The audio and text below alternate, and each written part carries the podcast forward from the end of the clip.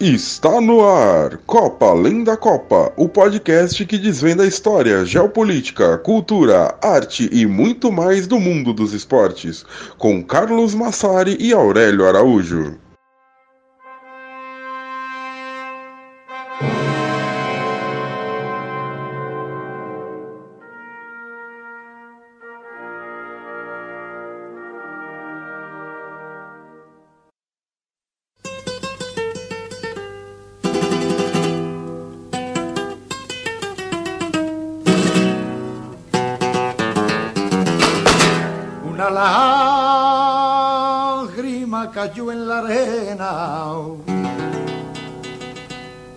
La arena cayó tus lágrimas. Una lágrima. Bom dia, boa tarde, boa noite para vocês que nos escutam. Chegamos com mais um episódio de Copa Além da Copa. O episódio sobre o grupo E da Copa do Mundo 2022, portanto, nosso quinto episódio especial sobre o Mundial, que começa aqui do dia que a gente está gravando este quinto episódio, daqui a pouco mais de um mês. Esse episódio nós vamos falar sobre cultura, história, geopolítica, futebol, música, cinema, culinária e muito mais de Espanha, Costa Rica, Alemanha e Japão. Eu sou Carlos Massari e comigo Aurélio Araújo. Fala pessoal, tudo certo? É, pô, tenho ficado bem feliz com o feedback que a gente está tendo dessa série de especiais de, de, podcast aqui, uma sobre cada grupo da Copa. É, realmente tem bastante gente vindo falar, né, cumprindo aquele negócio de vir falar com a gente se ouviu até o final, etc. É, e a gente estava até conversando aqui antes de começar a gravação também que às vezes a gente tenta deixar a nossa pauta aqui do episódio mais curta, porém muita coisa legal, muita coisa que a gente quer falar e a gente também não quer é, que sejam, que sabe, que as explicações sobre os países, sobre a história, sobre a cultura, etc, sejam genéricas, né? Então a gente quer fazer de forma sucinta, porém é, que dê aquele diferencial a mais, né? Enfim, mas só lembrando aqueles bons e velhos recados. É, primeiro, temos uma coluna mensal no site Ludoped, ludoped.com.br, é o maior portal é, acadêmico sobre futebol da América Latina. Já publicamos aí textos sobre. Estamos publicando ao, ao longo dos próximos dos últimos meses aí, dos próximos também, sobre a história da Copa, né? Histórias que envolvem política e Copa do Mundo. Falamos sobre a seleção do Kuwait, a invasão de, de campo do Sheik, né, em 82. Falamos agora recentemente sobre é, Alemanha Oriental contra Alemanha Ocidental na Copa de 74 e vamos seguir falando aí sobre outros temas. Uh, uma outra, um outro lembrete sempre bacana é o lembrete do nosso financiamento coletivo, né? A gente sobrevive por meio do, de um financiamento coletivo na plataforma Apoia-se. Então, é, se quiser contribuir conosco, é, o endereço é apoia.se barra Copa Além da Copa. É, com R$ reais por mês você já consegue contribuir. Com 15 você já começa a receber material exclusivo. E com 30 você concorre a brindes é, mensais aí, sorteio de brindes mensais e tal. Mas enfim, temos outros planos também. Basta olhar lá no, no Apoia-se, tá? E, enfim, a gente realmente tem muito carinho pelo pessoal que uh, se dedica a, sabe, destinar um pouquinho da sua verba aí, às vezes mesmo com uma situação apertada, mas sabe que vale a pena de repente, né? Quem sabe, se você achar que vale a pena investir num conteúdo como Copa Além da Copa, é, somos muito gratos. E por fim, estamos também lançando aos poucos aí a série Os Países da Copa do Mundo no YouTube, no canal do, do Copa Além da Copa no YouTube. É só colocar lá Copa Além da Copa, pode buscar, esse é o nome do canal, obviamente. Uh, fala, falando um pouquinho sobre cada um dos 32 países que disputam a Copa do Mundo do Catar. É, falamos coisas diferentes do que falamos aqui no podcast, obviamente, né? E ah, estamos no Instagram também. Vale lembrar, instagram.com.br Copa Linda Copa. Podem nos seguir lá, ou arroba Copa Linda Copa, né? Mais fácil achar assim no Instagram. E acho que é isso, Carlos. Se eu esqueci alguma coisa, por favor, me corrija aí. Acredito que seja isso, Aurélio. Acho que você passou por todos aí os nossos lembretes iniciais do episódio. Por isso a gente já pode falar da nossa música de abertura, que você ouviu aí no começo do, do episódio. E bom, a gente tem que falar que o flamenco é o gênero musical espanhol mais famoso, mas a gente já tocou flamenco aqui em outras oportunidades. E existe uma grande rivalidade entre as regiões espanholas. Mesmo assim, existe clara influência do flamenco em gêneros que se desenvolvem nessas regiões. E um desses gêneros é a rumba catalana, que se desenvolveu na Catalunha a partir da década de 1950 no povo cigano, é, em um momento que teve uma grande migração tanto da Andaluzia, que é a terra natal do flamenco, quanto da América Central para a Catalunha, portanto levando a rumba para lá. A rumba catalana mistura flamenco, música latina e música tradicional cigana. E a música que a gente ouviu então para abrir o episódio foi Una Lágrima, de Peret, música de 1968. A tradição da música espanhola vem de muitos séculos atrás, com influência grega, romana e de outras civilizações próximas ao Mediterrâneo. O Isidoro de Sevilha é considerado o último acadêmico do mundo antigo e ele escreveu no século VI sobre as influências musicais de toda a região. Foi durante o período de Al-Andalus, quando os mouros dominavam a Espanha, que a música espanhola começou a se moldar. Na época, né, essa península ibérica ela recebia pessoas de variadas etnias e regiões, e isso gerava uma grande mistura cultural. O período do Renascimento é um período que resgata essas tradições e tem vários livros cancioneiros que surgem, é, relembrando exatamente essas composições típicas da época de Al-Andalus. E também essas composições da época do Renascimento começaram a ser registradas nos cancioneiros. Mas o ponto fundamental a se entender sobre a música espanhola é que ela é muito regional. Porque, como eu acabei de mencionar, existe muita rivalidade entre as regiões da Espanha. Então, o País Basco, a Catalunha, a Andaluzia, as Astúrias, cada região tem a sua própria característica musical. E durante o período do franquismo, teve pouco desenvolvimento na música típica espanhola, porque os regionalismos eram desencorajados, até proibidos pelo franquismo. Então teve poucos artistas de sucesso saindo da Espanha nessa época franquista. E também teve uma grande infusão de música estrangeira na Espanha. O Julio Iglesias, que era um jogador de futebol e depois de uma séria lesão apostou na carreira de músico é talvez o, o músico espanhol mais famoso aí do, do, mundo, né? Mas também tem outros exemplos, como a Rocío Durcal, que é a mulher com mais discos vendidos em língua espanhola, o Henrique Iglesias, o Alejandro Sanz e mais recentemente a Rosalia, como músicos aí que tem grande projeção internacional. O cinema espanhol é muito antigo, aliás, vai ser uma tônica desse grupo falar de cinemas que são muito antigos, que nascem praticamente junto com o cinema em si. Ele já surge em 1896, com projeções dos filmes dos irmãos Lumière acontecendo ali na Espanha, e Salida de la Misa de Doce de la Iglesia del Pilar de Saragossa, de 1897. Como o nome indica, né, é um filme de saída de pessoas de um lugar, ou seja, é o mesmo mote do primeiro filme da história, que é a saída dos operários da fábrica Lumière. Esse é considerado o primeiro filme espanhol da história. A partir da década de 20, a Espanha se tornou um dos centros das vanguardas artísticas, o que se refletiu no cinema. O surrealista Luiz Buñuel fez Um Cão Andaluz em 1929, que ainda hoje é uma das maiores obras do cinema. O Buñuel fez uma grande carreira, é um dos principais cineastas da história. Se você não conhece a obra dele, recomendo que você procure. Mas fugindo da guerra e do franquismo, ele passa a maior parte da sua vida longe da Espanha. Ele tem muitos filmes no México e na França. Por mais que existisse um novo cinema espanhol e cineastas dispostos a burlar essa censura, o período franquista foi difícil é, para artistas de todo o país devido à repressão. E só com a volta da democracia que houve maior liberdade, o que facilitou o surgimento aí sim de novos cineastas muito talentosos. Exemplos como Pedro Almodóvar, o Julio Medem, o Alex de la Iglesia e o Fernando Trueba.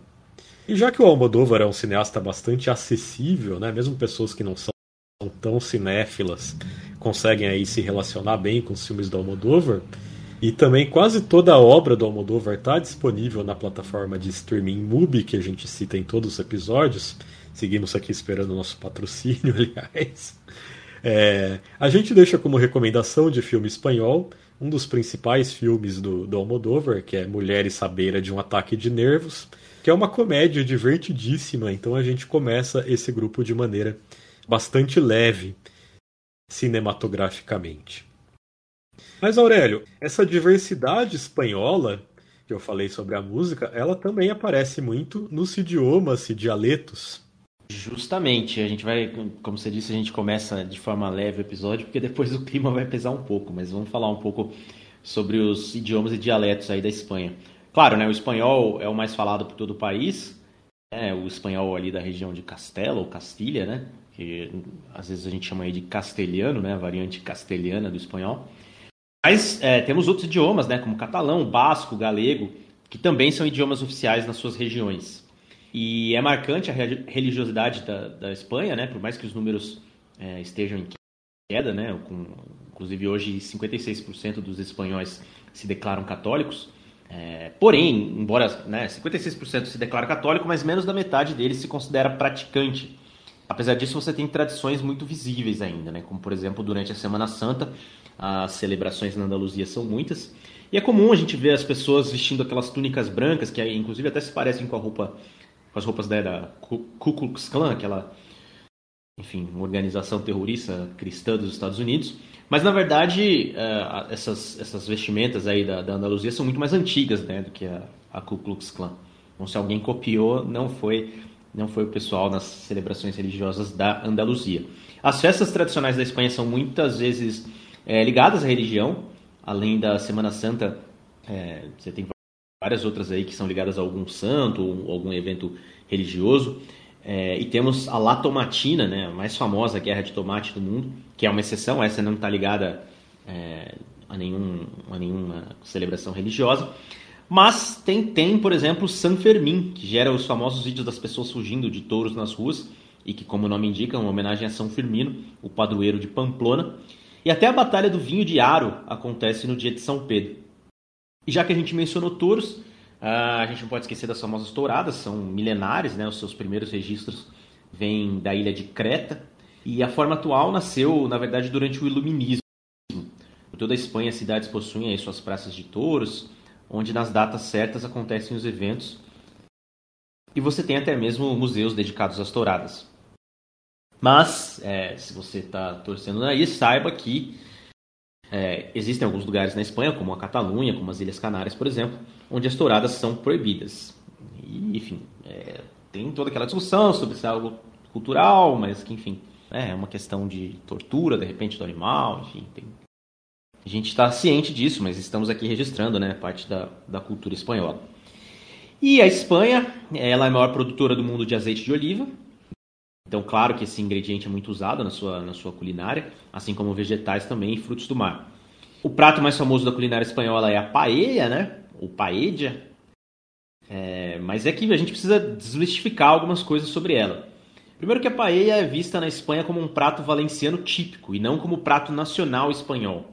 A versão servida em toda a Espanha é diferente da versão valenciana, que na verdade é arroz com frango, coelho e caracóis, e não com frutos do mar. Então a paella servida em outros lugares da Espanha, que assim como que a gente come aqui usa frutos do mar, é chamada em Valência por outro nome, né? É chamada de arroz com coisas, arroz com coisas, né?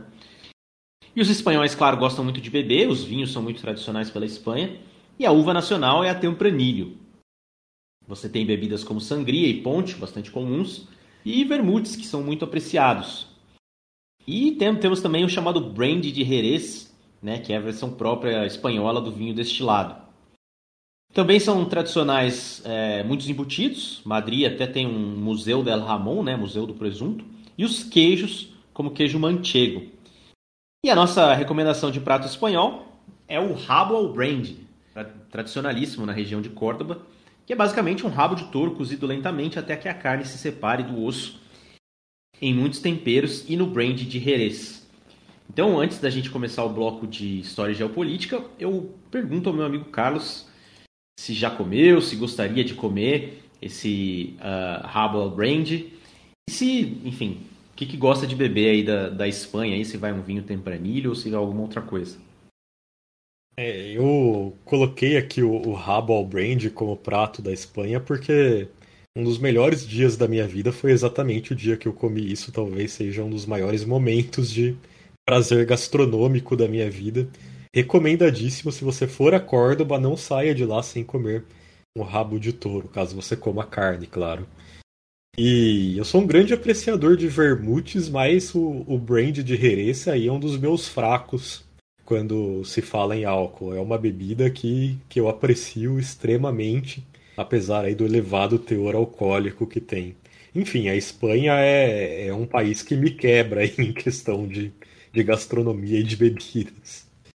Vamos começar aqui o nosso bloco sobre história e geopolítica, falando que o grupo E da Copa do Mundo é mais um grupo que tem uma partida de uma ex-colônia contra uma ex-metrópole. Logo na abertura desse grupo, a gente vai ter o confronto entre Espanha e Costa Rica. Mas essa colonização costarriquenha não é nada parecida com outras que a gente já citou aqui nos podcasts especiais sobre a Copa. Apesar do seu nome, dado ainda por Cristóvão Colombo em 1502, indicar um lugar rico, né, bonito, enfim, Costa Rica, esse nome foi dado pelo Colombo quando ele avistou a costa do país. É, dois séculos depois, em 1719, a Costa Rica foi descrita como o pedaço mais pobre e mais miserável da América Espanhola. A Costa Rica, na maior parte da sua existência como colônia, fez parte da Capitania Geral da Guatemala, que era uma subdivisão do vice-reino de Nova Espanha, né, que era ali centralizada no México. Como essa região era muito distante da capital da capitania e mais distante ainda do vice-reino, e não tinha os recursos mais buscados pelos espanhóis, que eram o ouro e a prata, ela acabou praticamente abandonada na maior parte do tempo. Outra questão que fez da Costa Rica pouco explorada é que era um lugar com pouquíssima população nativa. Então não existia uma mão de obra escrava para que a colonização acontecesse de maneira similar a de outros cantos da América Espanhola, que, como a gente sabe, usou muito mais mão de obra indígena. Né? Os colonizadores que se estabeleciam pela Costa Rica precisavam fazer todo o trabalho na própria terra. E como a gente vai ver mais para frente no programa, a Costa Rica é uma das sociedades mais igualitárias das Américas. Isso também tem a ver com essa colonização, porque foi uma colonização praticamente sem o uso de escravos e você tinha então os colonos que chegavam que já precisavam fazer todo esse trabalho braçal na maior parte do tempo. Mais interessados do que estavam na Costa Rica, os espanhóis estavam no Japão. O Império Espanhol estabeleceu uma colônia no Pacífico ainda no século XVI, as chamadas Índias Orientais Espanholas, que tinham a capital em Manilha. Hoje, a maior parte dessas Índias Orientais Espanholas é, são as Filipinas, né? Manila é a capital das Filipinas. E para os espanhóis, por causa dessa colônia, era importante encontrar parceiros comerciais no Pacífico. E o Japão era uma nação milenar, com uma sociedade organizada e, obviamente, uma excelente oportunidade para ser um parceiro comercial espanhol. O Francisco Javier, um missionário, é considerado o primeiro espanhol a ter contato com os japoneses. Hoje ele é o São Francisco Xavier, ele foi santificado e ele fez um longo trabalho de catequização é, no Império Português no Oriente, principalmente na Índia, e ele chegou a sugerir ao rei de Portugal, inclusive, o estabelecimento da Inquisição na Índia.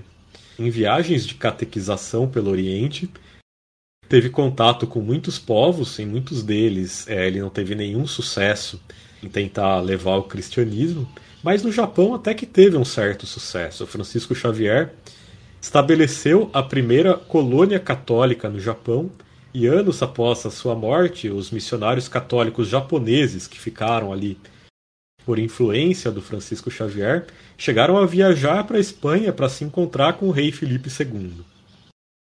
Mais tarde, em 1613, o Asekura Tsunenaga Deixou o Japão em missão diplomática e viajou para a Europa e para o vice-reino de Nova Espanha.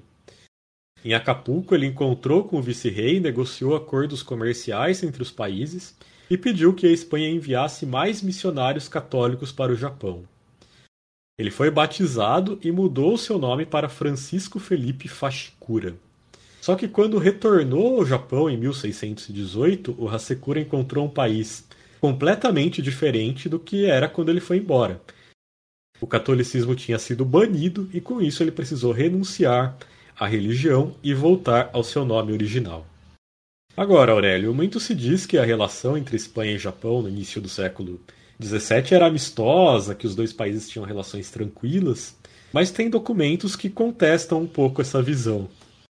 Justamente, e como a gente vai ver mais para frente, é, os japoneses sempre mantiveram aí uma certa desconfiança né, das potências europeias e potências ocidentais. Mas é, o que, que, são esses documentos que você falou que contestam essas relações tão tranquilas, né?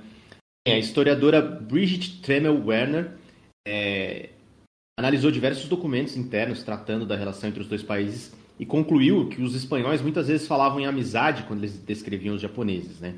Ah, abre aspas aqui porque ela, porque ela diz. A ênfase dos documentos espanhóis era em respeito e amizade, e sempre que havia comunicação diretamente com o shogun, ela era extremamente respeitosa, fecha aspas.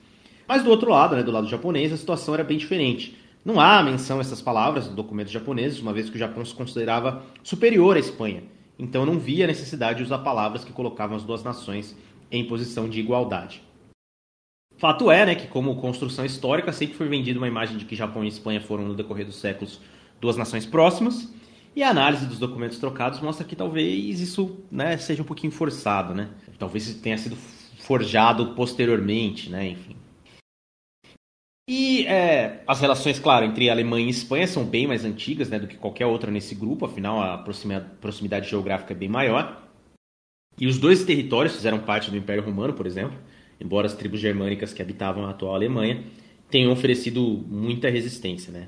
A, província, a província romana dali, inclusive, se chamava Germânia.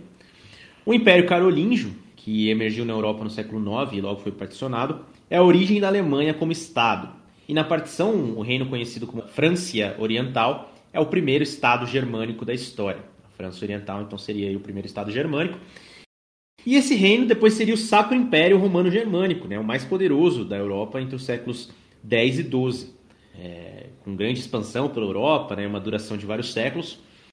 O Sacro Império Romano Germânico teria sua capital em diversas cidades: Aachen, Palermo, Innsbruck, Viena, Praga, Regensburg Wetzlar e Frankfurt. E o período do, do, Sacro Império Romano Germânico é o que nos leva a uma das famílias mais famosas da Europa, né? Vocês com certeza já ouviram falar, se é que já não conhecem até mais sobre isso, que são os Habsburgo, né? O primeiro Habsburgo imperador do Sacro Império foi o Rudolf I, ele assumiu o trono em 1273, e em 1482 o Maximilian I se tornou governante dos Países Baixos através de um casamento. E mais tarde, seu neto, Carlos V, ou Carlos I para os espanhóis, herdou tanto o trono do Sacro Império Romano Germânico quanto da Holanda e da Espanha. O Carlos V ele acumulou uma grande quantidade de títulos, né? foi imperador sacro romano germânico e arquiduque da Áustria entre 1519 e 1556, rei da Espanha entre 1516 e 1556, senhor dos Países Baixos e duque de Burgúndia entre 1506 e 1555. O império do Carlos V, portanto, ia do leste europeu até a Península Ibérica é, e chegando até as colônias na América, inclusive a Costa Rica. Essa rara união, né, esse, esse, império de extensão territorial muito grande, ficou conhecido aí como um império no qual o sol nunca se põe, é, nome que depois também seria esse apelido que seria né, depois emprestado ao Império Britânico, enfim. É, começou lá atrás com Carlos V. E durante o reinado do Carlos V surge a figura, figura do Martinho Lutero e da Reforma, né, da Igreja Católica. Uh, aqui o ponto de tensão entre os reinos surge com força, né, uma vez que a Espanha tinha o catolicismo como uma forte identidade, inclusive com o seu Estado moderno surgindo, né, a gente sempre ouve falar que a Espanha moderna surge no tal do casamento dos reis católicos, mas o luteranismo ganhou força para os territórios mais a leste, no que atualmente são a Alemanha, a Áustria, a Holanda e outros, né. Uh, a princípio, Carlos V declarou Lutero fora da lei, né, ficando ao lado do Papa Leão X, Mas o Sacro Império Romano Germânico sempre foi muito descentralizado, com autonomia para as províncias, e aí guerras e rebeliões se sucederam, né? Então, em 1555, Carlos V assinou a chamada Paz de Augsburgo, que permitia às províncias optar pelo catolicismo ou protestantismo. E a Paz de Augsburgo é considerado o primeiro grande passo para a divisão moderna da Europa em estados menores, né, bem menores que os grandes impérios aí desse, desse período. Um ano após a Paz de Augsburgo, Carlos V abdicou de todos os seus títulos e é, dividiu o império entre os seus herdeiros. O Ferdinando, seu irmão, ficou com o trono de imperador sacro romano germânico, e o Filipe, seu, rei, seu filho mais velho, ficou como rei da Espanha. E assim os Habsburgos se dividiam entre o ramo austríaco e o ramo espanhol. É... As dinastias Habsburgo continu... continuaram aliadas né, na maior parte do tempo, inclusive em longos conflitos, como a Guerra dos 30 Anos, que acontece justamente quando rui a paz de Augsburgo. E os Habsburgos espanhóis acabaram extintos em 1700 com a morte do rei Carlos II, sem deixar herdeiros, o que levou à Guerra de Sucessão Espanhola, que a gente inclusive fala dela no nosso episódio sobre a Catalunha, né? o Copa Além da Copa 49. Se você ainda não ouviu, faça esse favor para nós. É, é, um episódio bem legal, garanto que vocês vão gostar. Uh, a curiosidade né, sobre essa história é que, assim como a gente vê nas séries uh, Game of Thrones, né, ou House of Dragon, que está rolando agora, com a família Targaryen, né, a casa Targaryen, uh, os Habsburgo eram extremamente conhecidos por se casarem quase sempre dentro da família. E a separação do setor austríaco do setor espanhol fez com que quase sempre os primos se casassem. E o fim do, do galho espanhol aí dos Habsburgo provavelmente se deve a isso, uma vez que casamentos consanguíneos, como a gente sabe, né, ainda mais repetidos, podem é, produzir pessoas muito doentes, uh, como a gente inclusive estuda né, nas aulas de biologia e tudo mais. E uma característica acentuada por essa prática Habsburgo é a chamada mandíbula Habsburgo, uma deformidade na qual a mandíbula inferior é muito maior do que a superior. E pelo que conta a história, no Carlos II, a mandíbula, a mandíbula Habsburgo era tão pronunciada que ele não conseguia nem mastigar os alimentos. Então, imagina aí o tamanho dessa mandíbula é, inferior, né? Bom, o Carlos II foi descrito pelos historiadores Will e Ariel Duran como, abre aspas, baixo, manco, epilético, senil e completamente careca aos 35, fecha aspas. Então você vê como era o que acontece quando a mesma família fica cruzando entre si por muitas gerações, né? O Carlos II se casou duas vezes, mas não conseguiu produzir herdeiros. E um dos sinais da sua senilidade seria deixar o corpo desenterrado do seu pai na, na cama dele por várias noites. Mas tem fontes que alegam que isso teria sido um pedido da sua esposa, né? Um médico teria dito que essa seria uma maneira de conseguir produzir um herdeiro. Imagina a loucura. Enfim, após a morte do Carlos II, aos 39 anos, a sua autópsia revelou que o coração dele era do tamanho de uma pimenta do reino, os pulmões estavam corroídos, seus intestinos podres e gangrenados, que ele só tinha um testículo que era preto como carvão e que a sua cabeça estava cheia de água. Se isso não, isso não bota medo aí é, em você sobre essa questão incestuosa, você nosso ouvinte que está ouvindo aí, eu não sei o que, que vai botar. Enfim, é, mas passemos agora para falar um pouquinho sobre relação entre Alemanha e Japão. Sei que muita gente está é, tá ansioso para que a gente fale sobre isso. Mas não vamos direto para a guerra, não. Na verdade, a gente vai começar lá atrás, no século XVII, né, Carlos? É engraçado, né, que o, o casting aí da, dessas séries do universo do, do, George Martin sempre colocam aí pessoas bonitas, né, extremamente dentro dos nossos padrões de beleza, é, pessoas saudáveis, fortes. É, a realidade é bem diferente, né? O que aconteceu aí com os Habsburgos mostra que não é bem assim, que, que se os Targaryen existissem, eles seriam muito diferentes. Mas enfim, Aurélio, como você menciona, né? O primeiro contato de alemães com o Japão data do século XVII. É, se deu quando esses alemães estavam a serviço da Companhia Holandesa das Índias Ocidentais.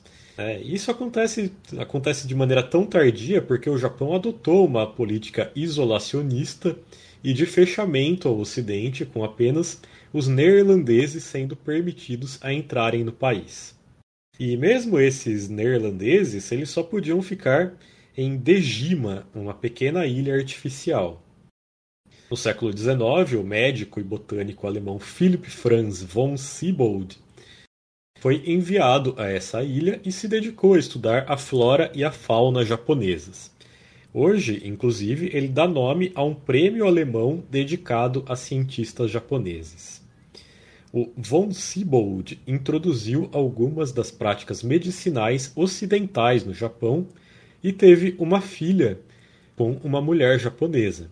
Essa filha, que se chamava Kuzumoto Ine, se tornou a primeira médica japonesa treinada nas práticas ocidentais.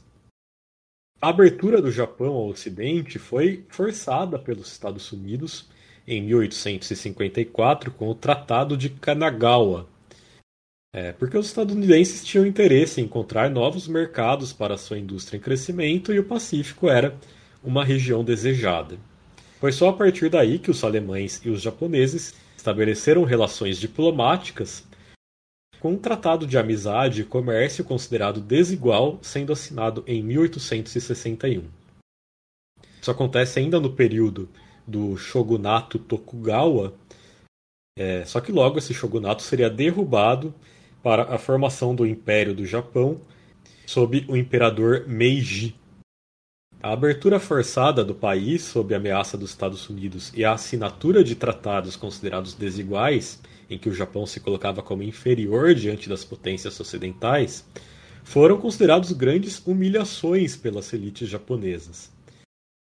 Até então, o poder do imperador no, no país era considerado meramente simbólico. Quem mandava de verdade no Japão era o shogun, aquele que controlava a maior força militar, uma vez que o país não tinha um exército centralizado. E em 1868, com a troca de imperador e a ascensão do Meiji ao trono, é feita uma restauração dos poderes imperiais. E por isso que isso também recebe o nome de restauração Meiji. A ideia era evitar que outras humilhações semelhantes voltassem a acontecer. O poder no Japão finalmente foi centralizado e o país como um todo começou a passar por reformas. Esse foi um período de grandes transformações no Japão, dando destaque à sua industrialização e ao fim do feudalismo, além da criação de um senso de identidade nacional.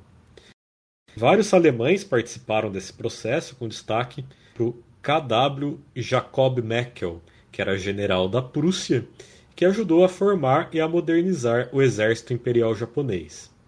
O Japão teve a sua constituição promulgada em 1889 com forte influência de legalistas alemães como o Rudolf von Gneist e o Lorenz von Stein, que foram visitados pelo Meiji na sua viagem à Europa. Na época, assim como o Japão, a Prússia era uma monarquia e por isso a Constituição japonesa bebeu muito nessa fonte. Também, Aurélio, a gente não pode deixar de traçar um paralelo entre a Alemanha e o Japão, porque a Alemanha, assim como a gente acabou de falar sobre o Japão, até o século XIX não era um país unido. É, são dois países que passam por processos análogos né, de centralização e unificação, etc. Depois modernização, industrialização, etc. É, claro que não são iguais, né? A gente está usando a palavra análogos porque são comparáveis, ainda mais aqui que a gente está comparando características é, das histórias e das culturas dos países do grupo E da Copa do Mundo. É, o que acontece, né? Embora povos germânicos tenham feito parte importante né, de de grandes reinos europeus, como a gente mencionou, eles nunca tinham sido reunidos né, num único Estado. E isso mudou com o advento do romantismo no século XIX, que alimentou a ideia de um pan-germanismo, pregando a união entre os que falavam alemão, né, união entre os falantes de alemão. E além disso, a Revolução Francesa e a chegada do Napoleão ao poder alteraram bastante o cenário europeu. Nas guerras napoleônicas né, que se sucederam, um dos principais rivais da França era justamente o austríaco Francisco II, um Habsburgo do, do Sacro Império Romano Germânico. Ele foi derrotado e dissolveu o império. E aí o Napoleão criou então a Confederação do Reno, um agrupamento de estados germânicos e a primeira entidade política exclusivamente germânica na história. Após a queda do Napoleão, os dois grandes reinos germânicos que se sobressaíram foram justamente a Áustria e a Prússia, que passaram a disputar a influência é, entre os, sobre os demais reinos germânicos. E nesse impasse se destacou a figura, que a gente estuda bastante também no colégio e tal, do Otto von Bismarck, que era o primeiro-ministro prussiano, e ele viu nas guerras uma oportunidade de unificar os reinos germânicos num único estado, sem a Áustria, isolando a outra potência que seria a Áustria. É claro que a gente não vai se aprofundar nas guerras que levaram a, a, forjar né, o Estado alemão moderno, mas a última delas, que é bastante importante, a guerra, a guerra franco-prussiana, envolveu de certa forma também a Espanha, que é outro país aqui do grupo. O von Bismarck ele tinha um acordo defensivo com os reinos germânicos do sul, né, ao sul da, da Prússia, sendo que o, o principal desses reinos era a Baviera, localizado justamente próximo à Áustria. E para que esse acordo fosse ativado, ele precisava que alguém declarasse guerra contra a Prússia, né? Porque aí ele chamava os outros reinos para irem à guerra junto com ele. E esse alguém acabou sendo a França, a quem o von Bismarck fez uma série de provocações, e aí vou chegar na Espanha, calma, não estou confundindo França e Espanha, mas é, a provocação que ele fez foi a seguinte: ele incentivou que um príncipe alemão assumisse a coroa da Espanha, porque em 1868 um, é, é, a, uma revolução né, acabou depondo a rainha Isabela II na Espanha e os espanhóis então passaram a procurar algum nobre europeu que pudesse tomar a coroa, assumir o trono ali. E se a Espanha tivesse, de fato, um, reino um rei alemão, como sugeriu Otto von Bismarck, isso faria com que a França ficasse espremida entre dois reinos alemães. Então, sob ameaça iminente, claro. É, a Espanha ao sul, né? E a Prússia ao norte. E o Otto von Bismarck aproveitou para levar o assunto à imprensa, né? Causando um grande furor e deixando vários franceses exigindo ali é, do seu país que declarasse guerra contra a Prússia.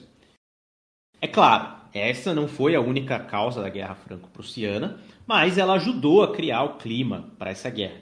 E como se sabe, né, não, de novo, não vou detalhar a guerra franco-prussiana aqui, mas a Prússia e os reinos germânicos aliados venceram essa guerra em 1871 e o Império Alemão foi criado justamente em pleno território francês.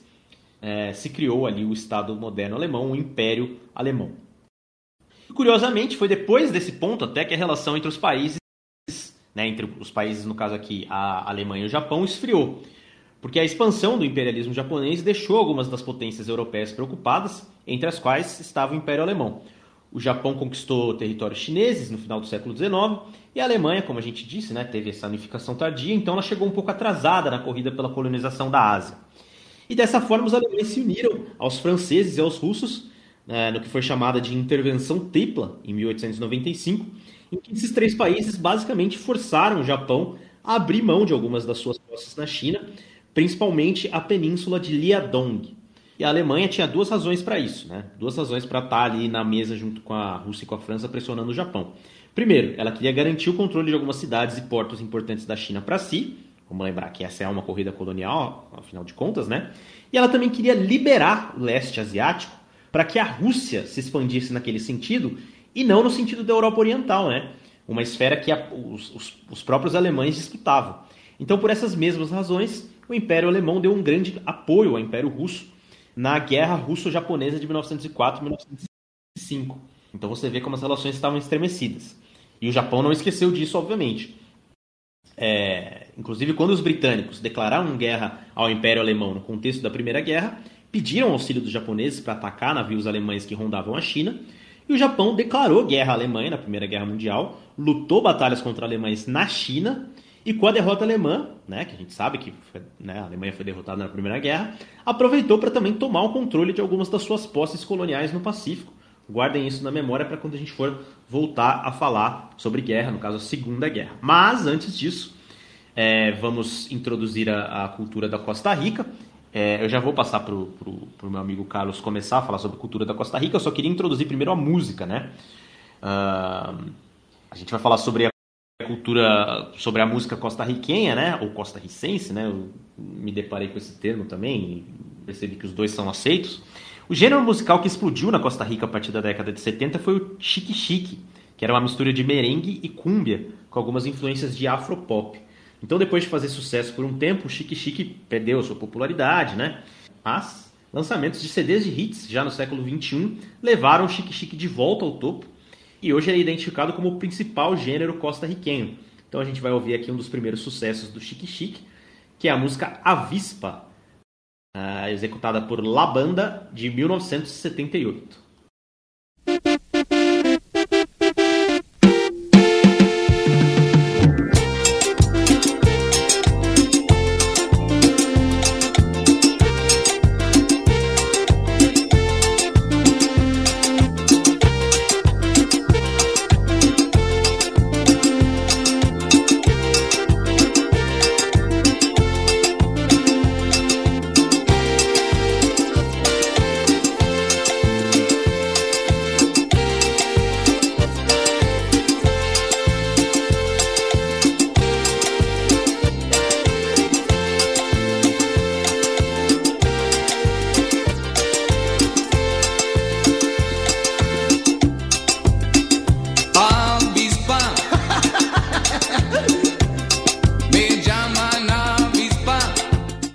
Enquanto a música costarriquenha Avispa segue aí ao fundo, é importante a gente dizer que a Costa Rica, pela proximidade que tem com o México, que é um país muito maior, sofre muita influência cultural mexicana e principalmente sofreu muita influência cultural mexicana em tempos menos globalizados.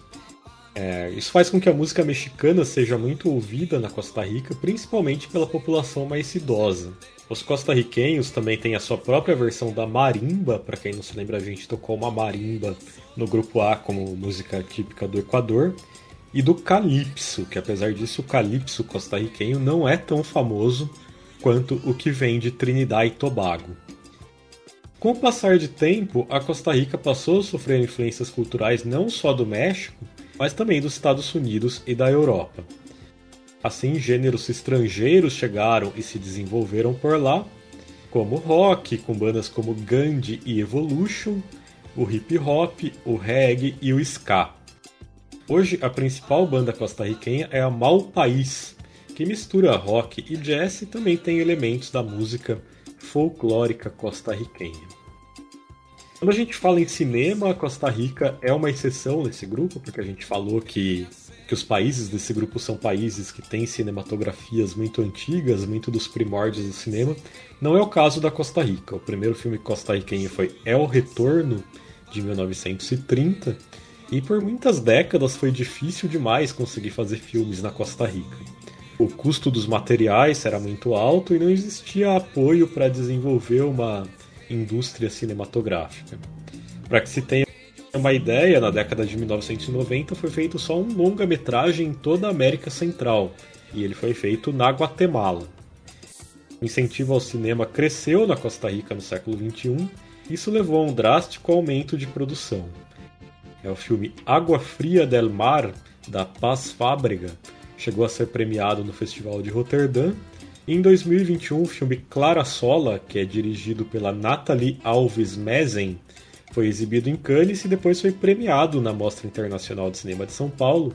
Então aqui a nossa recomendação de filme costarriquenho vai ser Clara Sola. 83% da população costarriquenha é branca ou mestiça.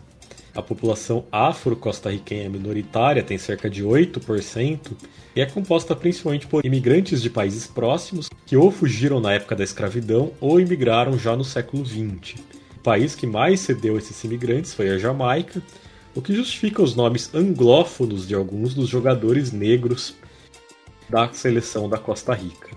E recentemente o país também recebeu ondas de imigrantes vindas da Nicarágua, da Colômbia e dos Estados Unidos. Os imigrantes são cerca de 9% da atual população da Costa Rica.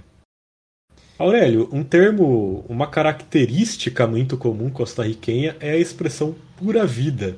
E essa expressão também é uma influência cultural mexicana? Exatamente. Inclusive, procurando coisas sobre a Costa Rica, você vê que eles se tratam por, por pura vida, seleção pura vida. Eles falam bastante essa, essa expressão. E, assim, é uma, essa é uma frase que é dita com muita frequência, né, pela população da Costa Rica, e é usada em muitas ocasiões, né, como cumprimento, como despedida, como resposta à pergunta tudo bem, né, você pergunta tudo bem, a pessoa fala pura vida, ou como elogio, agradecimento, enfim. De certa forma, é uma expressão que demonstra positividade constante, né, um sentimento otimista. Mas a origem do Pura Vida entra aí no que o Carlos estava falando sobre a influência, né? Na verdade, Pura Vida é, vem de um filme mexicano obviamente com esse nome, né, de Pura Vida, de 56. Uma época que o México tinha uma influência cultural muito grande na Costa Rica. E no filme o protagonista usava a expressão pura vida constantemente, em situações similares às que acontecem na Costa Rica hoje.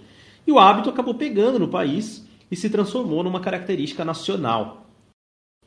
É, a Costa Rica tem no café um dos principais motores da sua economia, e além de exportar muito café, é claro que o país tem seus habitantes é, né, entre os seus habitantes grandes apreciadores da bebida e ela é muito tomada e tomada em altos níveis, consumida em altos níveis na, na Costa Rica. E no caso do álcool, a bebida preferida é a cerveja, mas é comum que se beba cerveja de maneira diferente no país. É, e aí eu diria que talvez seja também uma questão de influência mexicana, que é a tal da michelada, né? Para tomar uma michelada, você espreme um limão na cerveja e passa sal nas bordas do copo Então, no, eu não, não estive em muitos países na vida, mas um país que eu tive recentemente foi o México, e lá eles tomam bastante michelada. É, talvez seja algo comum em muitos países ali da região da, da América do Norte, América Central e Caribe, né? Não sei onde começou exatamente. E outras bebidas tradicionais do país são rum e licor de café, claro, como a gente falou, o café é muito importante na Costa Rica. A culinária costarriquenha é bastante parecida com a que se encontra em toda a América Central, e o prato nacional do país é chamado de galho pinto, que apesar do nome não vai frango né, ou nenhuma outra carne.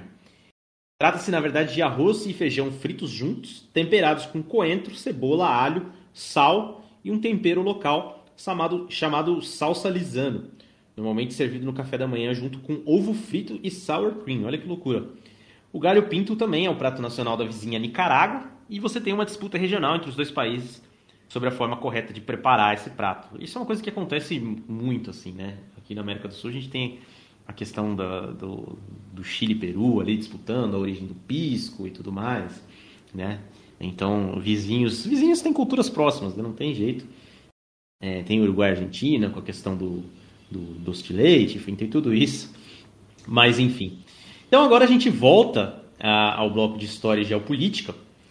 Eu vou fazer uma, uma pequena introdução aqui, falando justamente da reaproximação entre alemães e japoneses, que se deu às vésperas da Segunda Guerra Mundial, em 1936, com a assinatura do, do chamado Pacto Anticominterne, né? ou seja, Anticomunismo Internacional. Como o nome indica, era um tratado anticomunista, basicamente. Então, os dois países tinham um alvo específico, claro, a União Soviética, né, que surgiu ali da Primeira para a Segunda Guerra, que estaria no caminho de ambas as expansões imperialistas. Os nazistas, inclusive, passaram a incluir os japoneses na sua lista de arianos honorários, né, que eram povos que não eram arianos, mas que poderiam ser aliados nos planos alemães de, enfim, de dominação aí da terra, né? Embora os alemães tivessem boas relações com a China, o Hitler avaliou que era melhor ser aliado do Japão, né? Porque o Japão era um, eles consideravam, os nazistas consideravam o Japão mais forte e mais confiável do que a China. Então, em 38, é, lembra que eu falei para vocês guardarem aquela questão do Japão ter roubado algumas posses coloniais alemãs, né?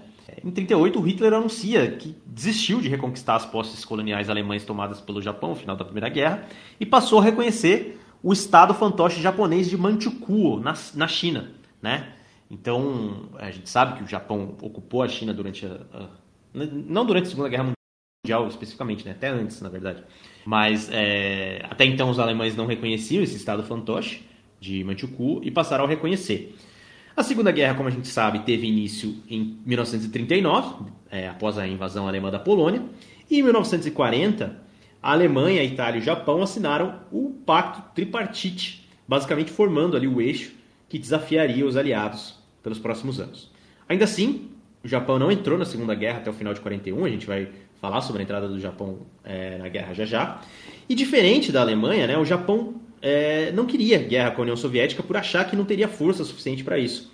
O foco dos japoneses estava no Pacífico, onde os grandes inimigos eram, na verdade, os britânicos e os estadunidenses. E, de certa forma, a cooperação entre a Alemanha e o Japão na guerra foi mais propagandística mesmo do que prática porque a distância geográfica e a, e a, diferença de objetivos fez com que eles tivessem inimigos em comum, mas lutando guerras separadas, né? E até suas rendições também foram feitas em momentos diferentes, né? O Japão se rendeu um pouquinho depois da Alemanha. É, enfim, estamos já num clima de, de guerra total, né? Aqui no, no grupo. É, mas antes, né, já que eu vou passar a palavra ao Carlos, eu queria voltar na questão do, do prato costarriquenho do galho pinto e perguntar se o, se o Carlos encararia esse prato ou não. Eu encararia, sim, Aurélio. É, tomaria ali um café da manhã. Se um dia eu estiver na Costa Rica, vou pedir aí no café da manhã um galho pinto. E também sobre a questão da michelada que você mencionou que é comum no México, né? Eu lembro que a gente teve um colega hondurenho na faculdade que também sempre levava essa tradição de, de tomar cerveja com sal e limão nas festas, na, no bar também. Então, é, eu imagino que seja uma coisa comum em toda a América Central.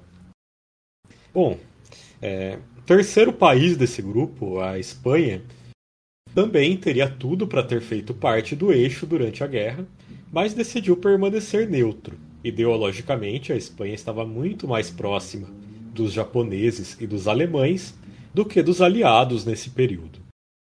A gente já falou muito sobre a Guerra Civil Espanhola em nossos podcasts anteriores, incluindo o episódio 49 sobre a Catalunha, que o Aurélio mencionou agora há pouco quando a gente falou sobre a Guerra de Sucessão Espanhola. Mas o fato é que a Espanha passou por essa guerra civil entre republicanos e comunistas de um lado e fascistas e nacionalistas do outro entre 1936 e 1939. E essa guerra civil teve a vitória dos fascistas e a ascensão do general Francisco Franco ao poder como ditador. O Hitler tinha interesse, claro, na vitória do Franco na Espanha, e desde o começo do conflito, é, o seu governo enviou reforços aéreos e terrestres para auxiliar os fascistas espanhóis. Mas com o cuidado de não fazer com que o conflito escalasse para uma guerra mundial, para a qual a Alemanha ainda naquele momento não estava pronta. As intervenções nazistas mais conhecidas foi o auxílio no bombardeio da cidade de Guernica, que inclusive essa cidade basca né, teve esse bombardeio eternizado na pintura do Pablo Picasso, uma das obras mais famosas do Pablo Picasso. Foi um dos primeiros bombardeios aéreos que chamou a atenção no mundo todo, tanto pelo poder que os aviões agora demonstravam ter nas guerras, quanto pelo fato de que ele causou muitas mortes de civis. O fato é que quando a Guerra Civil Espanhola chegou ao fim, a Espanha tinha uma dívida milionária relativa a armamentos com a Espanha. E em 1940, quando a França sucumbiu aos nazistas, o Franco chegou a informar o Hitler de que estaria disposto a entrar na guerra, desde que os alemães ajudassem a reconstruir o Império Colonial Espanhol.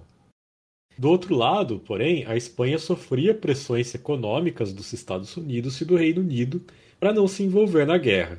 Os espanhóis dependiam muito do petróleo vindo dos Estados Unidos e não havia como redirecionar essa demanda para a própria Alemanha, que tinha que se virar com seu próprio acesso ao petróleo.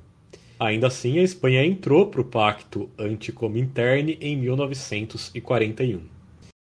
Cerca de 18 mil fascistas espanhóis lutaram ao lado do eixo na guerra, mas foi de forma voluntária, sem ligação com o governo espanhol.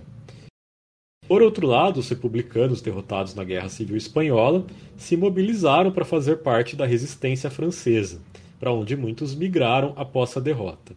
Só na França estima-se que 60 mil espanhóis tenham defendido o lado dos aliados. O fato é que, quando ficou claro que o eixo perderia a guerra, o Franco desfez qualquer pretensão do seu governo em aderir. No entanto, mesmo assim, a Espanha foi quase excluída da ordem internacional do pós-guerra. O exemplo mais claro disso é que a ONU foi formada em 1945 e a Espanha franquista não foi aceita na organização no momento inicial. Existia um mal-estar sobre o apoio tácito dos espanhóis ao Hitler. A Espanha só teve a entrada aprovada na ONU dez anos depois por uma simples razão. Os Estados Unidos perceberam que precisavam trazer para si a Espanha no contexto da Guerra Fria, isolando a União Soviética o máximo possível. Bom, a gente falou de Segunda Guerra, Alemanha, Japão, Espanha, todo esse período.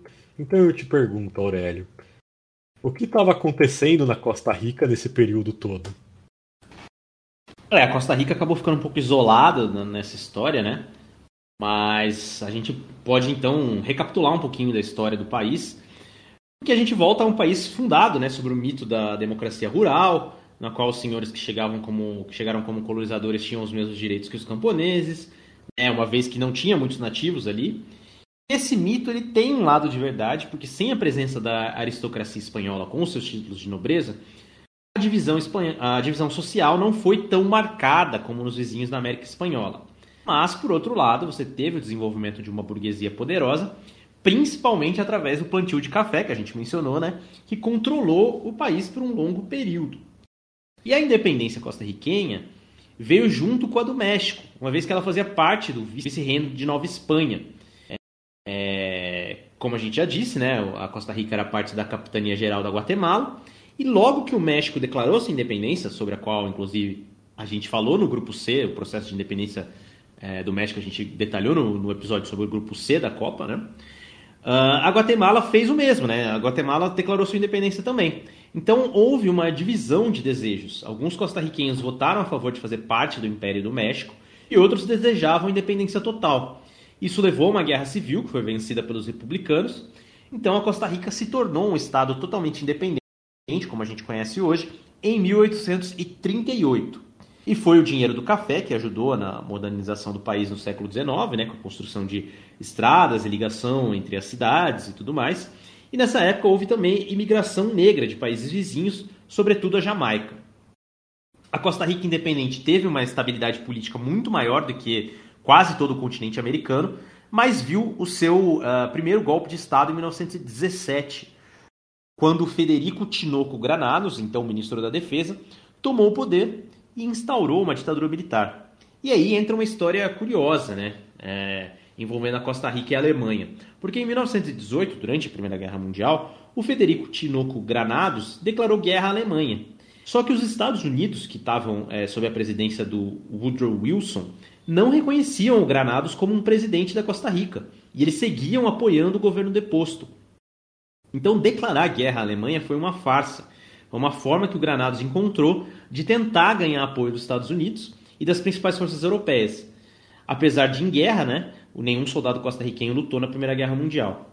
E o apoio ao governo do Granados nunca foi muito grande e, na verdade, logo ele acabou deposto e exilado.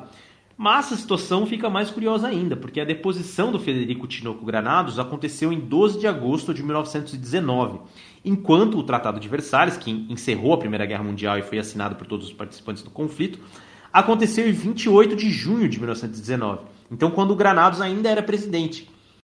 E, como o Granados não era reconhecido pela comunidade internacional e não assinou o Tratado de Versalhes, isso significa, teoricamente, né, que a Costa Rica e a Alemanha continuaram em guerra. E o trauma com o governo do Federico Tinoco Granados fez com que a Costa Rica cortasse drasticamente suporte ao exército. E isso vai ser mais importante também daqui a pouquinho.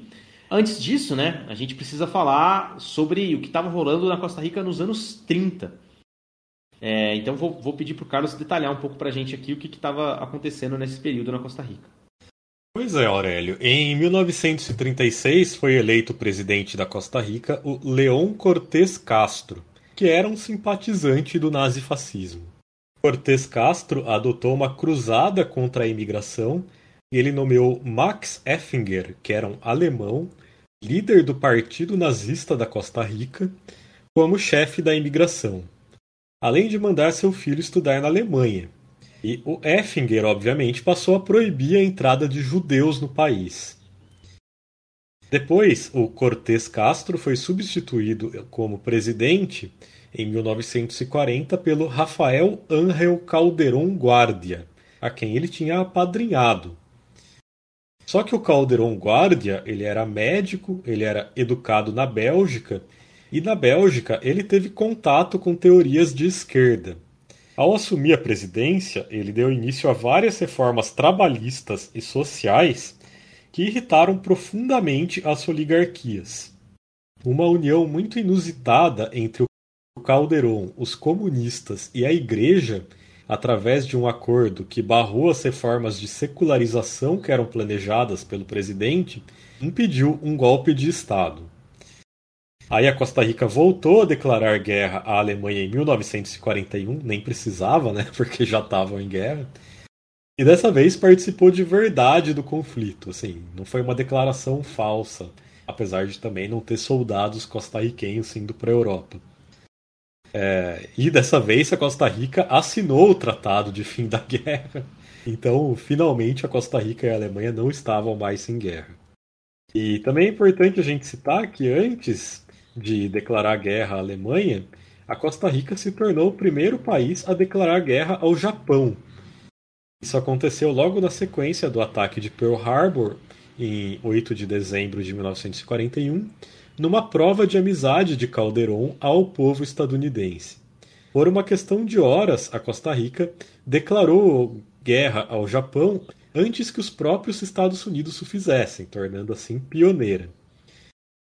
Mas enfim, o fato é que o mercado europeu até então era muito importante para a economia costarriquense e esse mercado havia entrado em decadência desde o início da guerra, o que tornava os Estados Unidos um parceiro ainda mais atrativo, e isso talvez explique a, a motivação de apoiar tão imediatamente os Estados Unidos.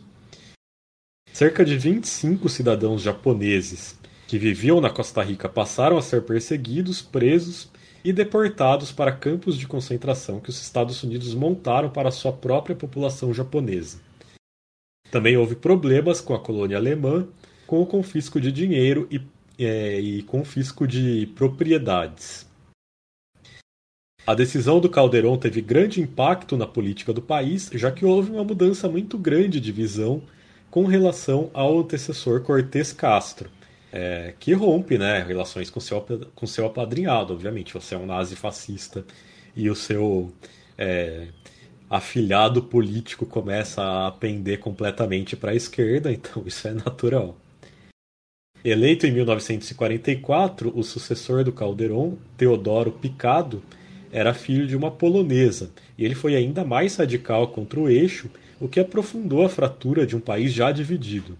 Embora a Costa Rica não tenha participado de combates, como a gente mencionou agora há pouco, ela ajudou os Estados Unidos com permissão para a utilização de suas águas durante o conflito.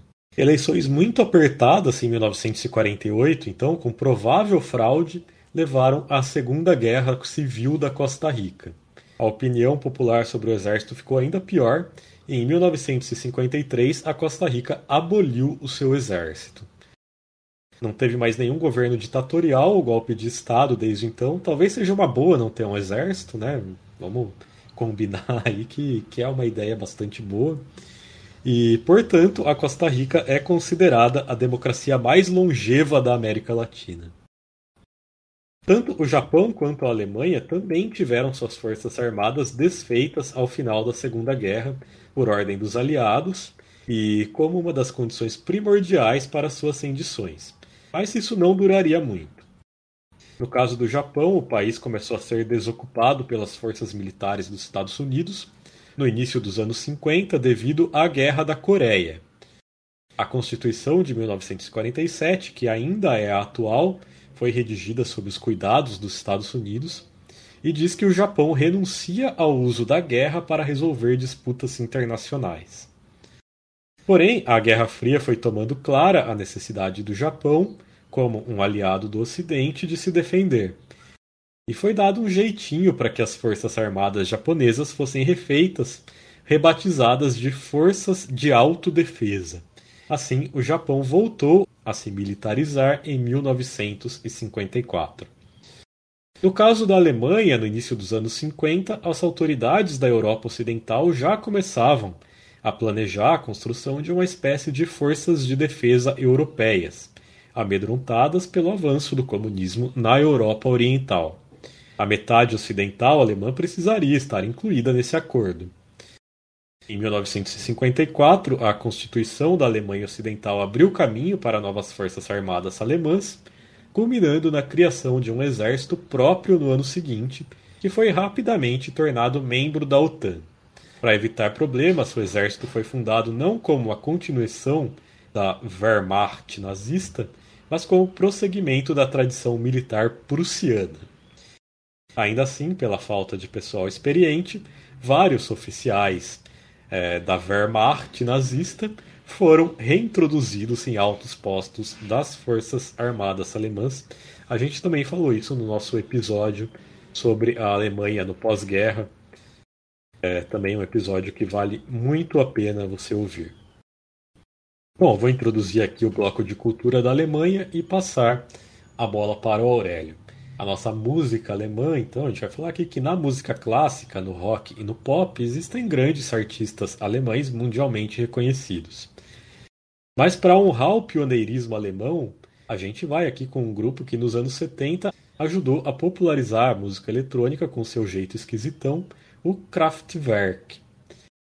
Embora tenham começado como uma banda de Krautrock, que é um gênero psicodélico alemão dos anos 60 que envolvia experimentação com o rock, o Kraftwerk logo abraçou elementos típicos da música eletrônica, como sintetizadores, bateria eletrônica e vocoders.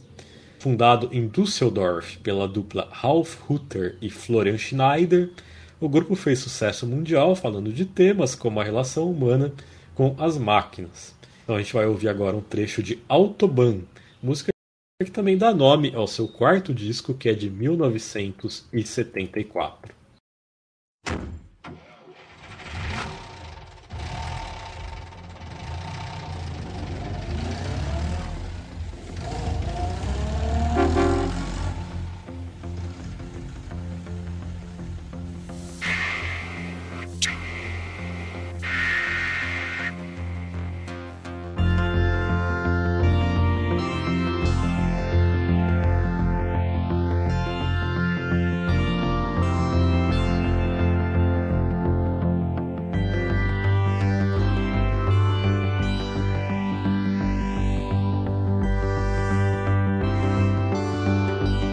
Nada mais alemão aí do que um Kraftwerk cantando aí sobre a, sobre a Autobahn, né?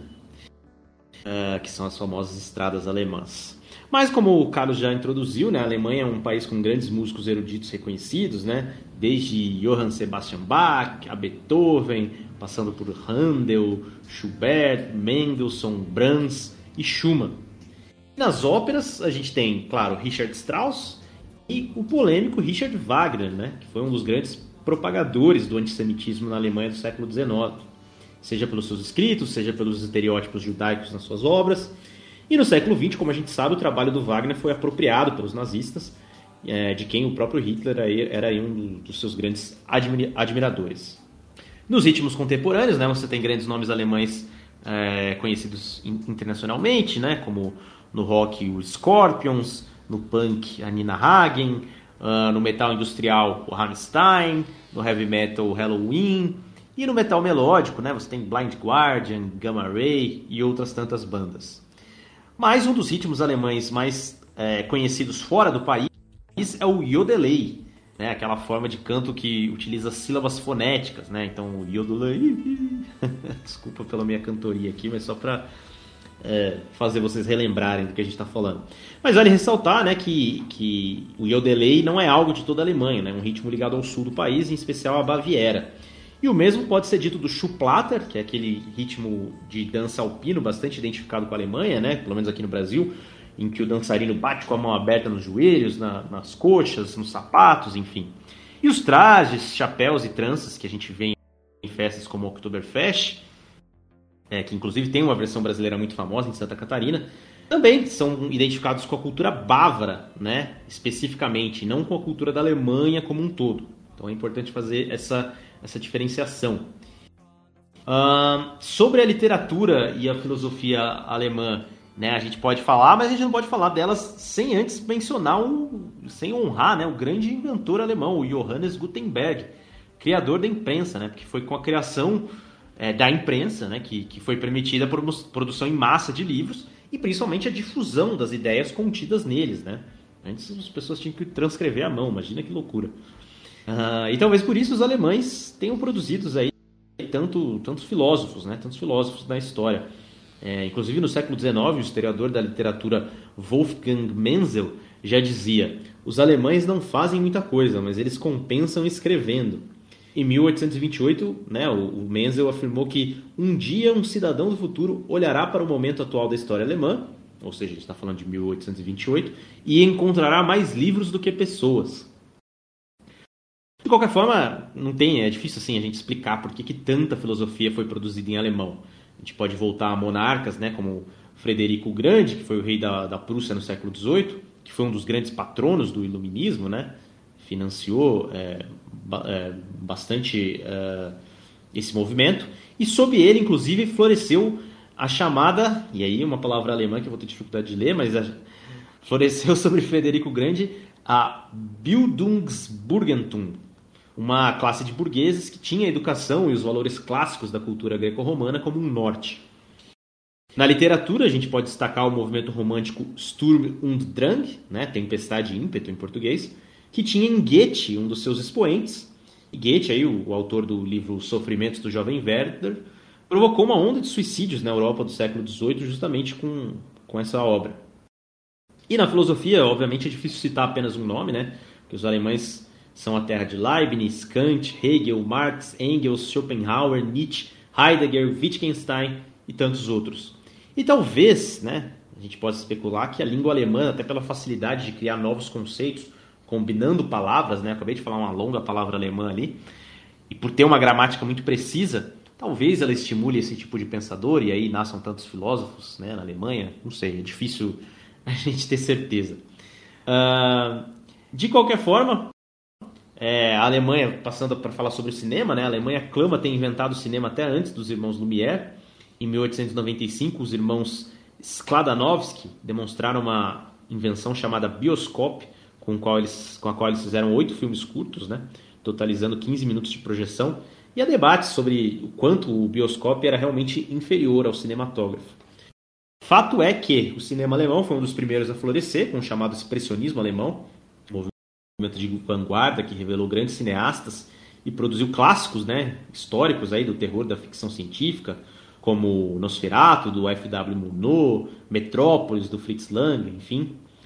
Uh, o expressionismo alemão tinha, teria grande influência no cinema mundial de, é, a partir de então, né? E alguns dos seus cineastas, sobretudo o Fritz Lang, fizeram carreira até no cinema dos Estados Unidos depois, depois, que, depois de fugir do nazismo. Por outro lado, você teve cineastas que ficaram, né? Como a Leni Riefenstahl, que aceitou o chamado de Hitler e se tornou a cineasta nazista oficial, fazendo obras como Olímpia, O Triunfo da Vontade, que são considerados tecnicamente revolucionários, mas que têm um conteúdo, obviamente, abjeto, pois nazista, né? Acho que não precisa elaborar sobre isso, mas lembrando que a gente falou um pouco sobre a Lenin Riefenstahl uh, no episódio sobre o uso do esporte nos regimes nazifascistas europeus. Uh, o segundo grande momento do cinema alemão foi com uma geração é, nova de cineastas, né, que surgiu a partir da década de 60, liderada pelo Wim Wenders, pelo Werner Herzog e pelo Rainer Werner Fassbinder. Mais uma vez, os alemães tinham um cinema vanguardista, com características muito próprias, e eles conseguiram alcançar o topo das premiações internacionais. O Wenders e o Herzog seguem em atividade, mas o Fassbinder, infelizmente, faleceu é, bastante, de forma bastante precoce. Os alemães até hoje seguem revelando grandes cineastas, fazendo excelentes filmes. Entre eles, a gente pode citar aí o Christian Petzold, é, diretor do, da nossa recomendação de, de filme alemão, o filme Phoenix, de 2014, que é um drama sobre colaboracionismo na Segunda Guerra. Bem, agora voltando aí para o Carlos, é, queria perguntar para você, Carlos, com relação à religião na Alemanha, porque a gente mencionou que a Alemanha, ou melhor, o que hoje é a Alemanha, foi ali o epicentro né, da reforma protestante no século XVI. Então, a Alemanha é um país religioso, Carlos? De fato, né? Um país que foi, digamos ali, fundamental para o surgimento do protestantismo e hoje é um país pouco religioso. Pesquisa de 2021 mostram que só 33% dos alemães consideram a religião algo importante. Cerca de metade da população se considera cristã, que aí tem uma divisão entre católicos e protestantes, e por volta de 40% se dizem ateus. Curiosamente, os estados alemães que pertenciam à antiga Alemanha Oriental são os menos religiosos, e uma pesquisa focada em religião produzida em 2012 não conseguiu encontrar ninguém no leste alemão abaixo de 28 anos que acreditasse em Deus. Se a língua alemã foi a grande responsável pela unificação do país no século XIX, a gente também precisa se aprofundar um pouco nela, que é idioma oficial também na Áustria e em Liechtenstein, além de ser um dos idiomas oficiais da Suíça e de Luxemburgo. Também há falantes de alemão na Namíbia, na Rússia e na Transilvânia. Assim, você é uma pessoa que se incomoda com, com gênero neutro, né, que essa discussão que está em pauta ultimamente em vários idiomas, porque se você fica bravo com gênero neutro, então não aprenda alemão. Porque no alemão há um terceiro gênero que vai além do masculino e do feminino. E o que define o gênero de uma palavra é a gramática. O alemão ainda tem uma consoante extra, o EZ, cujo caractere parece ali um B de barriga aberta. É, muitas vezes é substituída por dois S, já que nem sempre seu símbolo está disponível. E agora, chegando aqui na nossa parte mais esperada da cultura de todos os países, os alemães não inventaram a cerveja, mas ela certamente faz parte da identidade nacional. Especula-se que as tribos celtas e germânicas tenham sido as responsáveis por espalhar a cerveja pela Europa e que monastérios alemães têm produzido cerveja para consumo em massa desde pelo menos o ano 1000 depois de Cristo. Em geral, os monastérios cervejeiros se concentram no sul do país, daí também a identificação bávara com a Oktoberfest. Foi na Baviera que, em 1516, foi instituída a chamada Lei de Pureza, considerada a mais antiga lei ainda em vigor no mundo. Por ela, as cervejas só podem ser produzidas por meio da mistura de água, malte de cevada e lúpulo. Tem uma curiosidade aí sobre essa lei de pureza, né? Que muita gente é, usa a lei da pureza para criticar a questão da cerveja de milho e tal, mas essa lei, na verdade, ela foi feita porque era uma época de escassez de alimentos na Alemanha e coisas comestíveis precisavam ser alimento e não cerveja. Mas essa é outra história. Na cozinha, a culinária alemã é focada especialmente em pão, batata e carne, especialmente a carne de porco. E o repolho e a couve se destacam entre os vegetais. As linguiças, como a Bratwurst, também são um grande sucesso. E o prato nacional que a gente vai citar aqui é o Sauerbraten, que se traduz como assado azedo, é um cozido de carne marinada. As versões antigas do prato eram servidas com carne de cavalo, mas hoje são mais populares as versões com carne bovina e de animais como a alce e o veado. O importante é marinar a carne por dias em vinagre de vinho tinto, ervas e especiarias. Em geral, o Sauerbraten é servido com um molho de açúcar de beterraba e com pão de centeio para equilibrar o sabor azedo do vinagre. E tudo isso acompanhado de repolho e batatas. Então, Aurélio, aqui, óbvio, a gente tem que te perguntar se você encara um Sauerbraten e pedir para você começar o nosso bloco de futebol. Cara, é, eu já ouvi italiano falando que né, quando alguém elogiou a comida alemã, que cara, é assim, comida alemã é, é boa, né, mas é boa quando você não come muito. Basicamente, o que ele quer dizer é que se você tá no dia a dia ali na Alemanha, é, né, não é uma cozinha tão assim refinada como a italiana e como a francesa. Mas claro, dá para comer um sauerbraten sim. Só não antes de jogar futebol, né? Porque não dá para correr de barriga cheia. E é agora justamente que a gente entra no nosso bloco de futebol. Inclusive porque a Alemanha e a Costa Rica fizeram o jogo de abertura do Mundial de 2006. É, aquele foi o primeiro, primeira Copa do Mundo da história em que o atual campeão é, não teve vaga automática. Né? No caso seria o Brasil, que foi campeão em 2002. Ele teve que disputar eliminatórias, né? foi a primeira vez que isso aconteceu. E a FIFA teve que alterar o seu protocolo para os jogos de abertura, né? Porque até 2002 a seleção que era atual campeã abriu o torneio. E a partir da Alemanha em 2006, esse papel passou a ser do anfitrião. A Alemanha venceu Costa Rica por 4 a 2 na abertura da Copa de 2006. Claro que a grande campanha da Costa Rica na história foi em 2014, é, não apenas por chegar às quartas de final, mas porque ela saiu classificada invicta em primeiro lugar num grupo com três campeões mundiais, né? Itália, Uruguai e Inglaterra, isso foi bem recente, né? É, acredito que todos se lembrem. E a primeira classificação para a Copa do Mundo, né, da Costa Rica, foi em 1990. Mas o país se estabeleceu a partir do século XXI, só a partir do século XXI, na verdade, como uma espécie de terceira força da CONCACAF, né? Atrás apenas do México e dos Estados Unidos.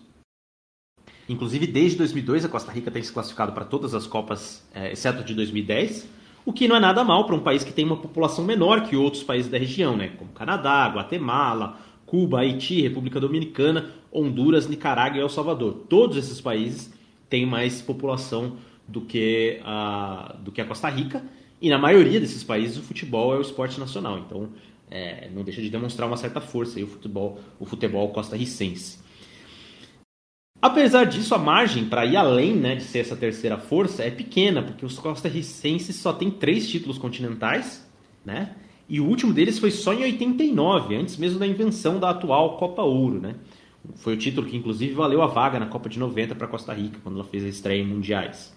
No futebol de clubes, a Costa Rica até desafiou os mexicanos e os estadunidenses uh, ganhando a Conca Champions, né, a espécie de Champions League aí da, da região das Américas Central, do Norte e Caribe, em 2004 e 2005, quando, é, é, respectivamente, o Alajuelense e o Saprissa é, venceram os seus os torneio, o torneio continental, né? O Saprissa, inclusive, participou daquele Mundial de Clubes que o São Paulo ganhou em 2005. Uh, ah, e o futebol de clubes costarricense acaba sendo a principal fonte de jogadores para a seleção, simplesmente porque você tem poucos é, costarricenses jogando fora do país. Né? O mais famoso, claro, é o goleiro Keylor Navas, ex-Real Madrid, atualmente no PSG. E fora, fora ele você tem um ou outro ali atuando na Europa, mas em clubes e ligas periféricas, né? Na Bélgica, na Rússia, na Noruega, no Chipre, não nas grandes ligas europeias, né?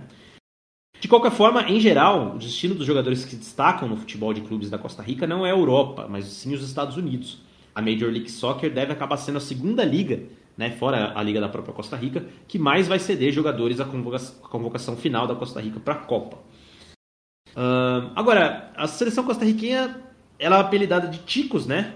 Um apelido que é também como os costarriquenhos de forma geral se denominam, e vem de uma particularidade linguística, né? Que é o modo como se usa o diminutivo no país. Então, o termo para pequeno em espanhol é tico, na maioria dos países, mas na Costa Rica se usa a forma tiquitico, né? Então esse tico no final é sempre colocado né, nos diminutivos.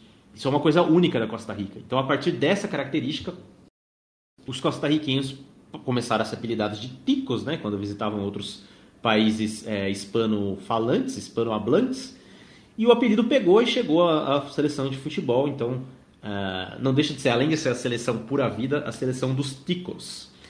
Agora, temos um outro apelido bastante conhecido né, nesse grupo, que é o, o apelido da seleção espanhola, né, Carlos? É, o apelido La Fúria, que é um apelido que tem uma origem muito menos singela do que o apelido do, da Costa Rica.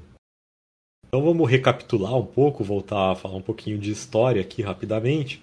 Durante a Guerra dos 80 Anos, que foi a luta pela independência dos Países Baixos em relação à Espanha, os espanhóis agiram com extrema violência nos saques às cidades neerlandesas e belgas.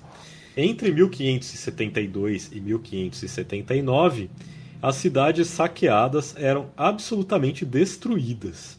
E o mais famoso desses saques é o saque de Antuérpia, que aconteceu em 1576 e é considerado o maior massacre da história belga.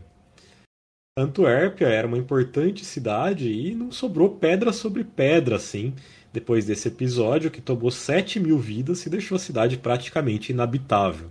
E na época esse episódio ficou conhecido como Fúria Espanhola.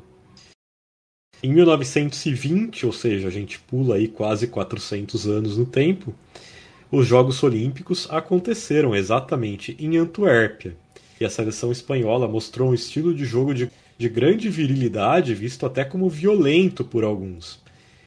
Não demorou para que a imprensa belga começasse a associar, então, aquela equipe ao episódio do saque de Antuérpia e aplicasse a ela o apelido de La Fúria.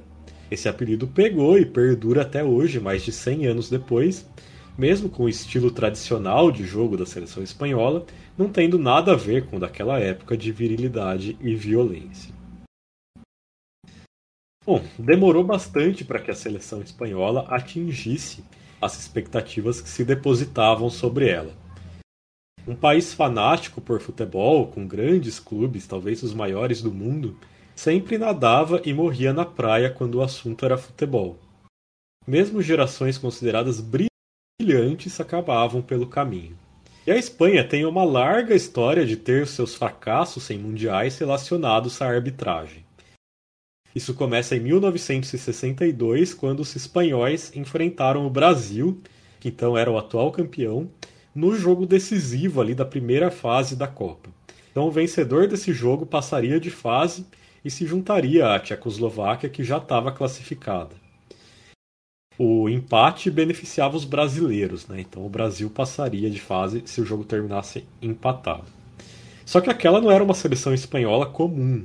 Naquela época, as regras para defender uma nova seleção eram bastante brandas e as transferências internacionais não eram tão comuns. E os jogadores que iam para um clube estrangeiro muitas vezes começavam a defender a seleção do país desse novo clube. Então essa era uma seleção espanhola que tinha, por exemplo, ninguém menos do que Ferenc Puskas, o craque húngaro da Copa de 54. A Espanha vencia a partida por 1 a 0 quando Newton Santos cometeu um pênalti claro sobre um atleta espanhol.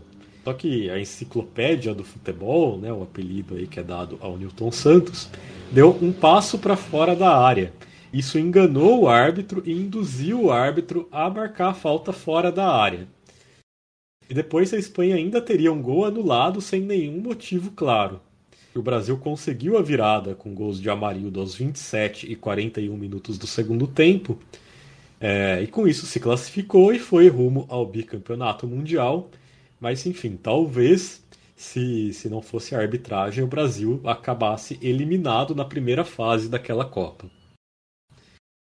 Depois, em 1994, nas quartas de final diante da Itália, os espanhóis também reclamaram de um lance bastante escandaloso.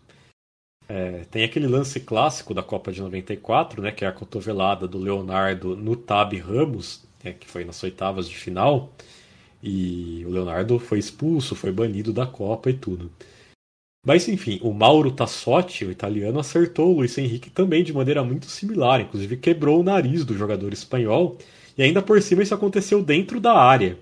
A arbitragem não viu o lance e o pênalti o cartão vermelho não foram marcados. O gol da vitória italiana por 2 a 1 foi marcado pelo Roberto Baggio aos 43 minutos do segundo tempo. E talvez o mais escandaloso desses episódios de eliminação espanhola seja 2002, também nas quartas de final, diante da anfitriã Coreia do Sul.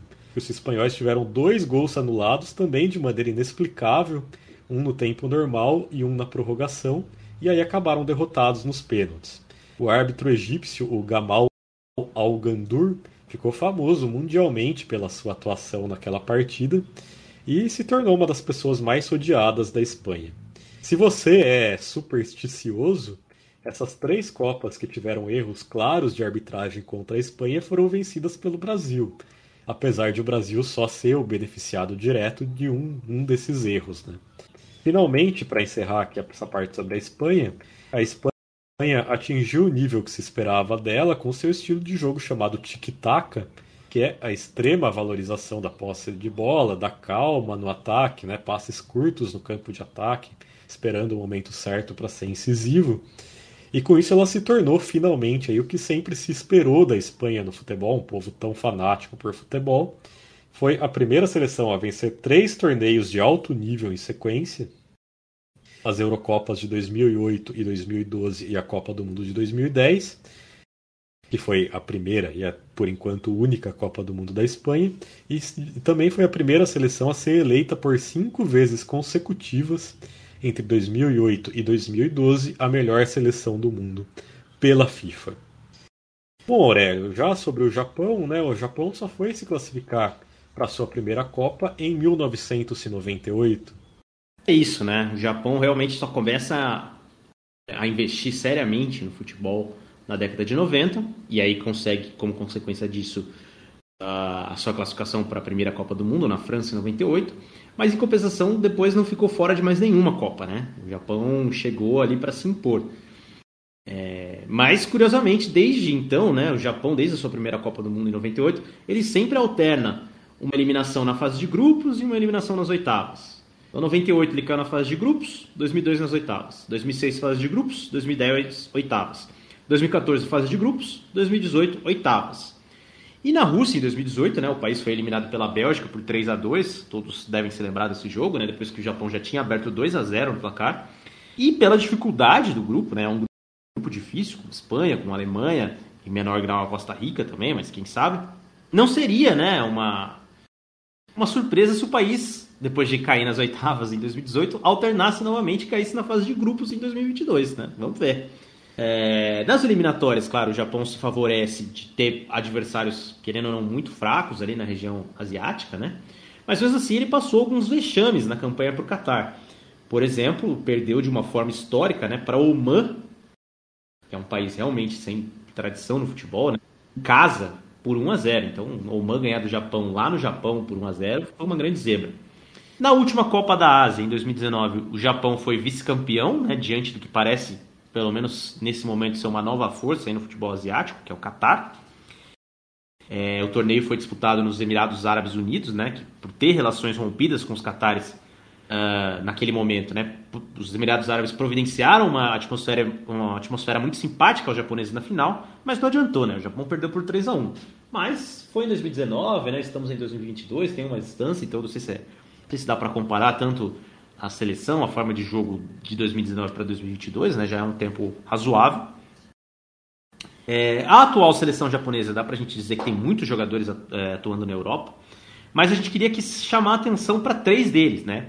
O Reo Hatate, Daisen Maeda e o Kyogo Furuhashi, todos titulares do Celtic da Escócia, inclusive é, estamos gravando aqui numa quinta-feira, o Celtic jogou uh, não sei se foi na quarta ou na terça, mas eu fiz questão de checar a escalação todos, todos esses japoneses, a Tati, o Maeda e o Furuhashi jogaram, né, como titulares nesse time do Celtic. É, e por quê, né? Por que, que o Celtic da Escócia tem três japoneses ali no seu elenco? Na verdade, o Celtic descobriu um, novo mercado, né, digamos assim, porque ele tem é, tentado capturar as joias da J-League, né, a liga japonesa, porque elas custam muito barato, né, para os padrões europeus, porque o mercado japonês é um mercado de baixa concorrência entre os gigantes ali da Europa, né? Você não vê o Real Madrid, o PSG e o Manchester City disputando jogadores japoneses. E também porque os cartolas da J-League também facilitam a, saída dos seus jogadores para ajudar que eles desenvolvam o seu futebol na Europa. Então, o Celtic tem sido entre os clubes europeus o que mais tem investido aí em trazer jogadores do Japão. É, o logo da Federação Japonesa tem um Yataraga, Yatagaraço, que é um corvo de três pernas tradicional da mitologia japonesa. E o Itagaraço, ele está com um sol vermelho, né? o mesmo da bandeira japonesa à sua frente, como se fosse uma bola. Uh, o Yatagaraço é um animal que se acredita ser a encarnação do sol, o que torna curioso ele estar chutando o sol na, no, né, na, na, na, no escudo ali da, da, da JFA, né, a CBF do Japão. E além disso que ele foi usado na expedição do imperador Jinu para Kashihara, visto como o deus da orientação de caminhos.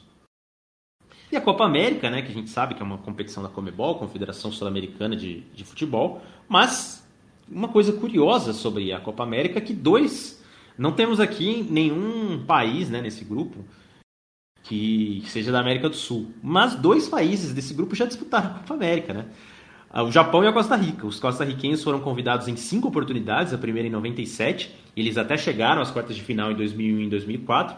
E os japoneses jogaram duas vezes, em 99 e em 2019 também. É, nenhuma das duas vezes eles avançaram de fase. É, o Japão até já recebeu outros convites para disputar a Copa América. É que a Copa América, né, parênteses aqui, é muito difícil, porque você tem 10 seleções, e como você vai fazer um torneio de Copa com 10 seleções, né? É, Hum, você sempre, quase sempre você tem que ter convidados para fechar 12, né? Que seria um número ali que dá para fazer três chaves de quatro, enfim, tem isso.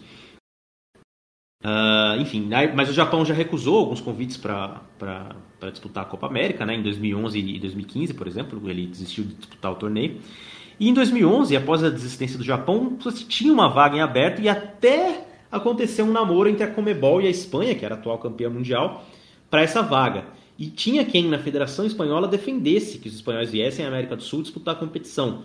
A próxima Copa do Mundo seria no Brasil, né, em 2014, enfim. Mas esse namoro não se desenvolveu e quem ficou com a última vaga foi exatamente a Costa Rica. Bem, e para encerrar o bloco sobre futebol, né, seria bom a gente falar um pouco mais sobre a Alemanha, Carlos. É, talvez nenhum país tenha uma história tão rica envolvendo futebol e política como a Alemanha tetracampeã mundial, ela já apareceu em vários episódios anteriores do Copa Além da Copa. A gente falou muito sobre a Alemanha no Copa Além da Copa 28, sobre o uso do esporte pelos regimes nazifascistas da Europa nas décadas de 1930 e 1940, episódio que também menciona a Espanha e o franquismo. A gente dedicou um episódio inteiro, Copa Além da Copa 47, à questão do, do uso do futebol na reconstrução do nacionalismo alemão após o final da Segunda Guerra Mundial. E no nosso texto mais recente para o Ludopédio, leia os nossos textos no Ludopédio, a gente falou sobre o confronto entre as duas Alemanhas, a ocidental e a oriental, na Copa do Mundo de 1974. A Alemanha é um dos países que mais protesta é, contra a realização da Copa do Mundo de 2022 no Catar. Claro que esses protestos, como a gente já falou sobre outros países que também os têm feito, não vão levar a nenhum tipo de boicote. As seleções vão jogar a Copa do Mundo. Mas pelo menos existe um posicionamento alemão contra a Copa do Mundo acontecer no Catar. Esses protestos contra o Catar acontecem inclusive nas torcidas dos clubes. Quando o Bayern de Munique anunciou o patrocínio da empresa Qatar Airways, que é diretamente ligada à coroa Qatari, a torcida protestou e levou uma faixa com os dizeres: Direitos humanos voam para longe com Kafala Airways, em referência ao regime de trabalho análogo à escravidão que existe no Catar. Recentemente, o Augsburg, outro clube ali da Bundesliga, cancelou um amistoso que tinha marcado contra a seleção do Catar devido à pressão da torcida. Em partida das eliminatórias para a Copa do Mundo diante da Islândia, a seleção alemã entrou em campo vestindo camisetas pretas, cada uma com uma letra formando aí a frase Human Rights, direitos humanos em inglês. E era um dos momentos de maior repercussão dessa questão da situação dos trabalhadores do Catar na mídia. E o Philipp Lahm, né, também que jogou muitos anos aí na seleção alemã, foi campeão mundial em 2014, anunciou que irá boicotar totalmente a Copa do Mundo. Assim, esse é um boicote simbólico que meio que não vale de nada, né? Porque o Felipe Lan já não tinha nenhum convite para ir para o Qatar. É a mesma coisa que eu dizer que eu vou boicotar a Copa do Mundo. Aí, isso assim, todos esses episódios demonstram uma seleção alemã que vem sempre tentando manter a consciência social como sua característica, algo que a gente também viu na última Eurocopa, quando as ações claramente políticas do Vitor Orbán movimentaram a competição, inclusive com clara homofobia. O capitão Manuel Neuer entrou em campo ali com a braçadeira de capitão com as cores da bandeira de arco-íris. E na partida da, diante da Hungria em Munique, os torcedores também pintaram o estádio com as cores da bandeira de arco-íris. A, a UEFA proibiu né, que o estádio fosse iluminado com, com as cores da bandeira. Tudo isso aí em formas de enfrentar a política de Estado húngaro que é abertamente homofóbica. Para finalizar esse nosso quinto episódio aqui, a gente vai falar então sobre a cultura do Japão, Aurélio. Só falta o Japão, né? E estamos na reta final. E assim, o Japão é uma nação insular, né? Compreende um arquipélago de 6.852 ilhas. As mais famosas são Honshu, que é a maior de todas no centro do país, que contém as suas principais cidades. Hokkaido, ao norte. Shikoku e Kyushu, e Kyushu ao sul e Okinawa no extremo sul, né? Apesar do tamanho diminuto, né, de cerca de 378 mil quilômetros quadrados, o Japão tem a 11ª maior população do mundo, tornando ele um dos países mais densamente populosos da Terra. Embora o Japão tenha uma diversidade étnica histórica que inclui grupos como o povo Yamato, os Ryukyuanos, os Emishi e os Hayato, o governo do Japão sempre promoveu a ideia de uma homogeneidade cultural, né, como, como se os japoneses fossem um só povo que falam uma só língua. E só em 2019, por exemplo, o governo japonês reconheceu que os Ainus são um povo indígena, habitantes da ilha de Hokkaido, com língua e cultura próprias, embora a grande maioria deles esteja completamente assimilado pela, por essa homogeneidade étnica japonesa. A língua japonesa é escrita utilizando os kanji, né, caracteres que têm origem na China, e além disso são usados silabários exclusivos, como o hiragana e o katakana. E cada um deles tem a sua forma de uso, sendo todos esses três necessários para poder escrever em japonês.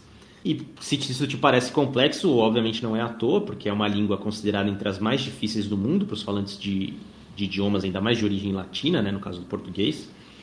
E, em compensação, os japoneses também têm dificuldade em falar línguas como o português, que, diferentemente do japonês, é, diferenciam L e R. Né?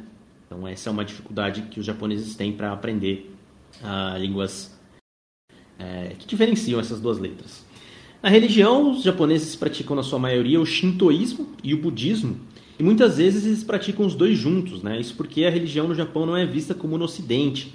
Né? Não é uma doutrina, é mais um código moral uma maneira de viver que é indissociável desses valores culturais japoneses. O shintoísmo, ele é uma religião que não tem escrituras sagradas, não tem líder central. Trata-se de uma religião simplesmente politeísta, que gira em torno dos kami, é, que seriam entidades sobrenaturais que se acredita que habitam todas as coisas. E durante a re restauração Meiji, é, buscou, foi, se buscou reduzir a influência do budismo, né, instalar uma espécie de shintoísmo de Estado, com o imperador alcançando o status divino de, né, de um kami, justamente. Mas a derrota humilhante né, fez com que o imperador renunciasse à sua divindade, né, em um discurso transmitido pela, pelo rádio para toda a nação. E desde então a religião tem sido mantida bem à parte do Estado, embora você tenha rituais religiosos que façam parte do cotidiano japonês. As plantas e a natureza têm um papel na espiritualidade shintoísta, né, que se reflete em costumes como arranjos de flores, né, as chamadas ikebanas, o cultivo do bonsai também, e bem como a celebração das flores de sakura, que são as cerejeiras ornamentais que só florescem ao longo de uma semana do ano e são tão especiais, né?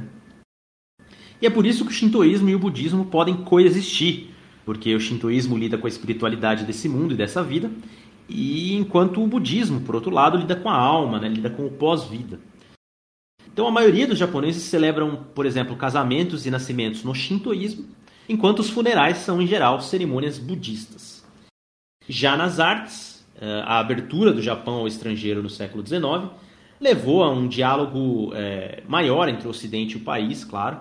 Na literatura, por exemplo, você tem escritores como Yasunari Kawabata e o Kenzaburo Oe, é, que foram ganhadores do Nobel, inclusive, que, claro, conquistaram um grande público internacional. E atualmente, você tem a figura do Haruki Murakami, considerado um dos grandes romancistas vivos, e muitos até acreditam que é uma questão de tempo até que ele também conquiste o Nobel, mas claro, né, o prêmio Nobel é um pouco imprevisível, então a gente não tem como afirmar.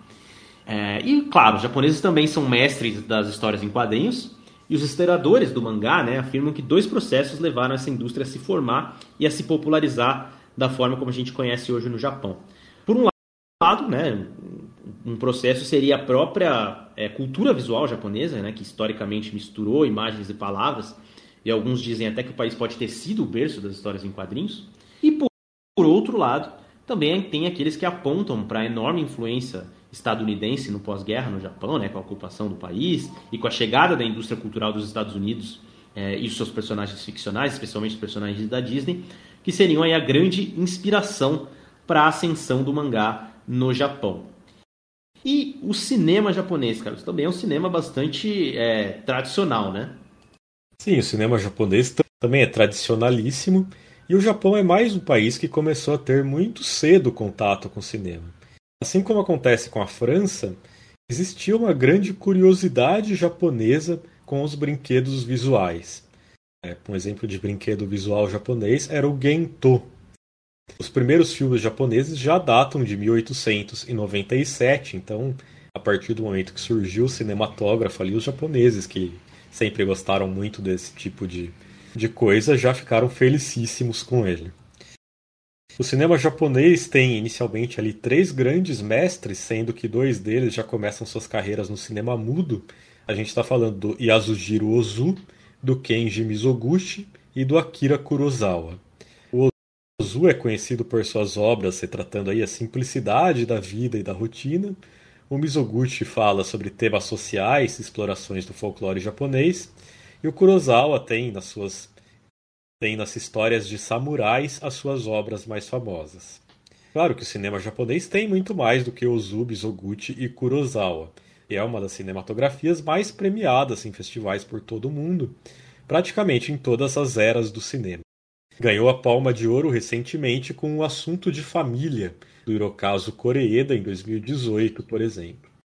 Essa nossa recomendação de filme japonês é, tem que ser Era Uma Vez em Tóquio, do Ozu, que quase sempre disputa aí com Cidadão Kane a primeira posição das listas de críticos de, de melhor filme da história do cinema.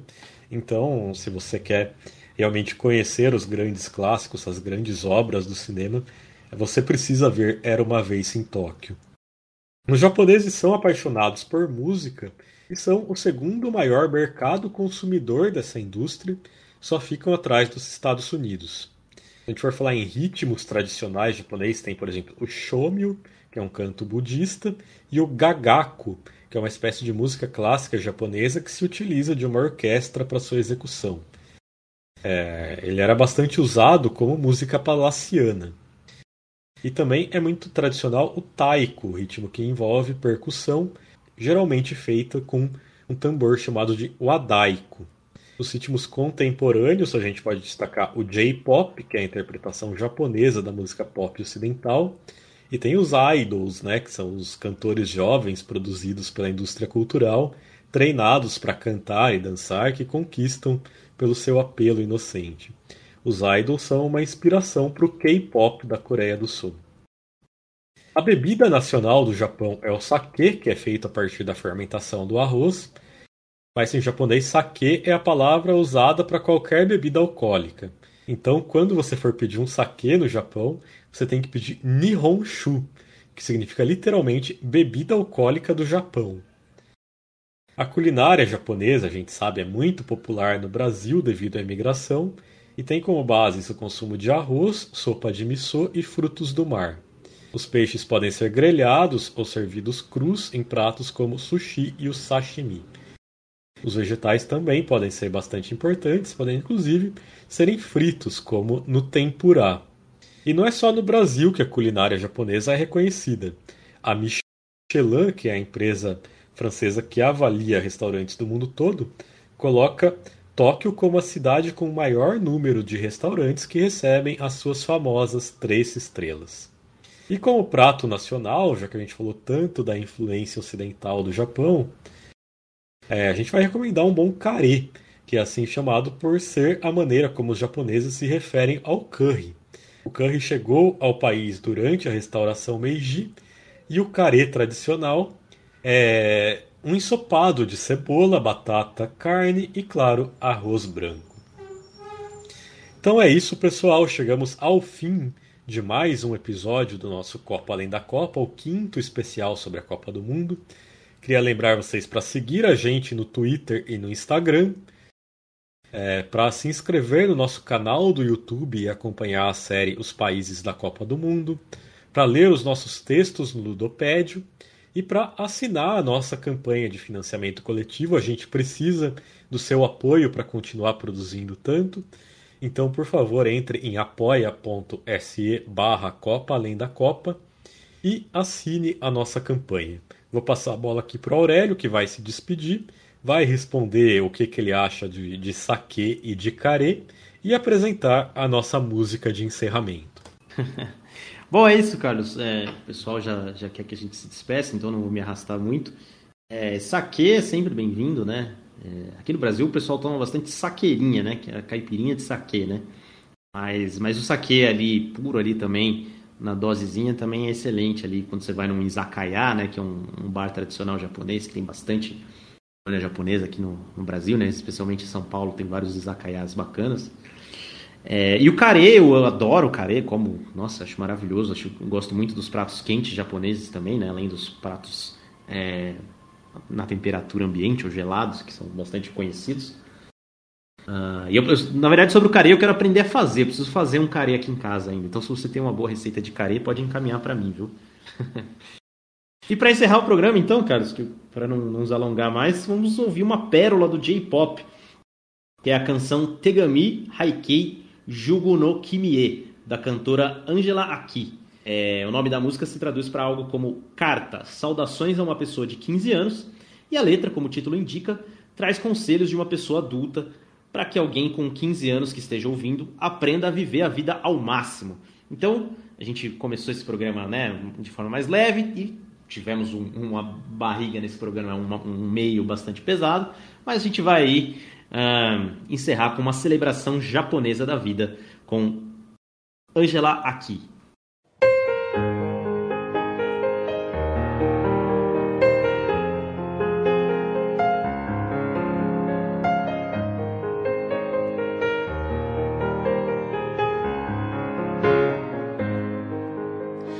背景この手紙読んで 」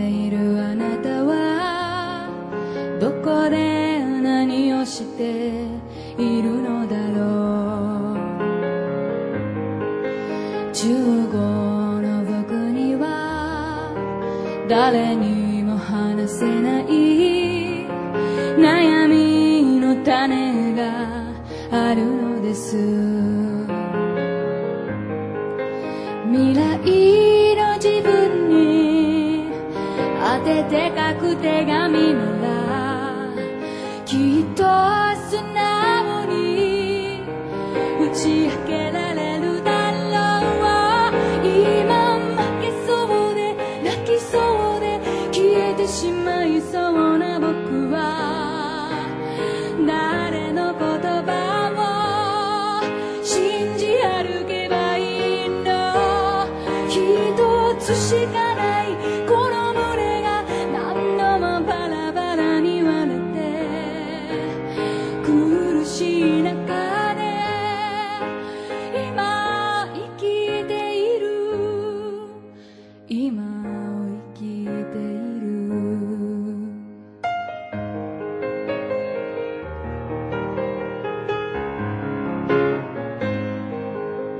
背景ありがとう。15のあなたに伝えたいことがあるのです。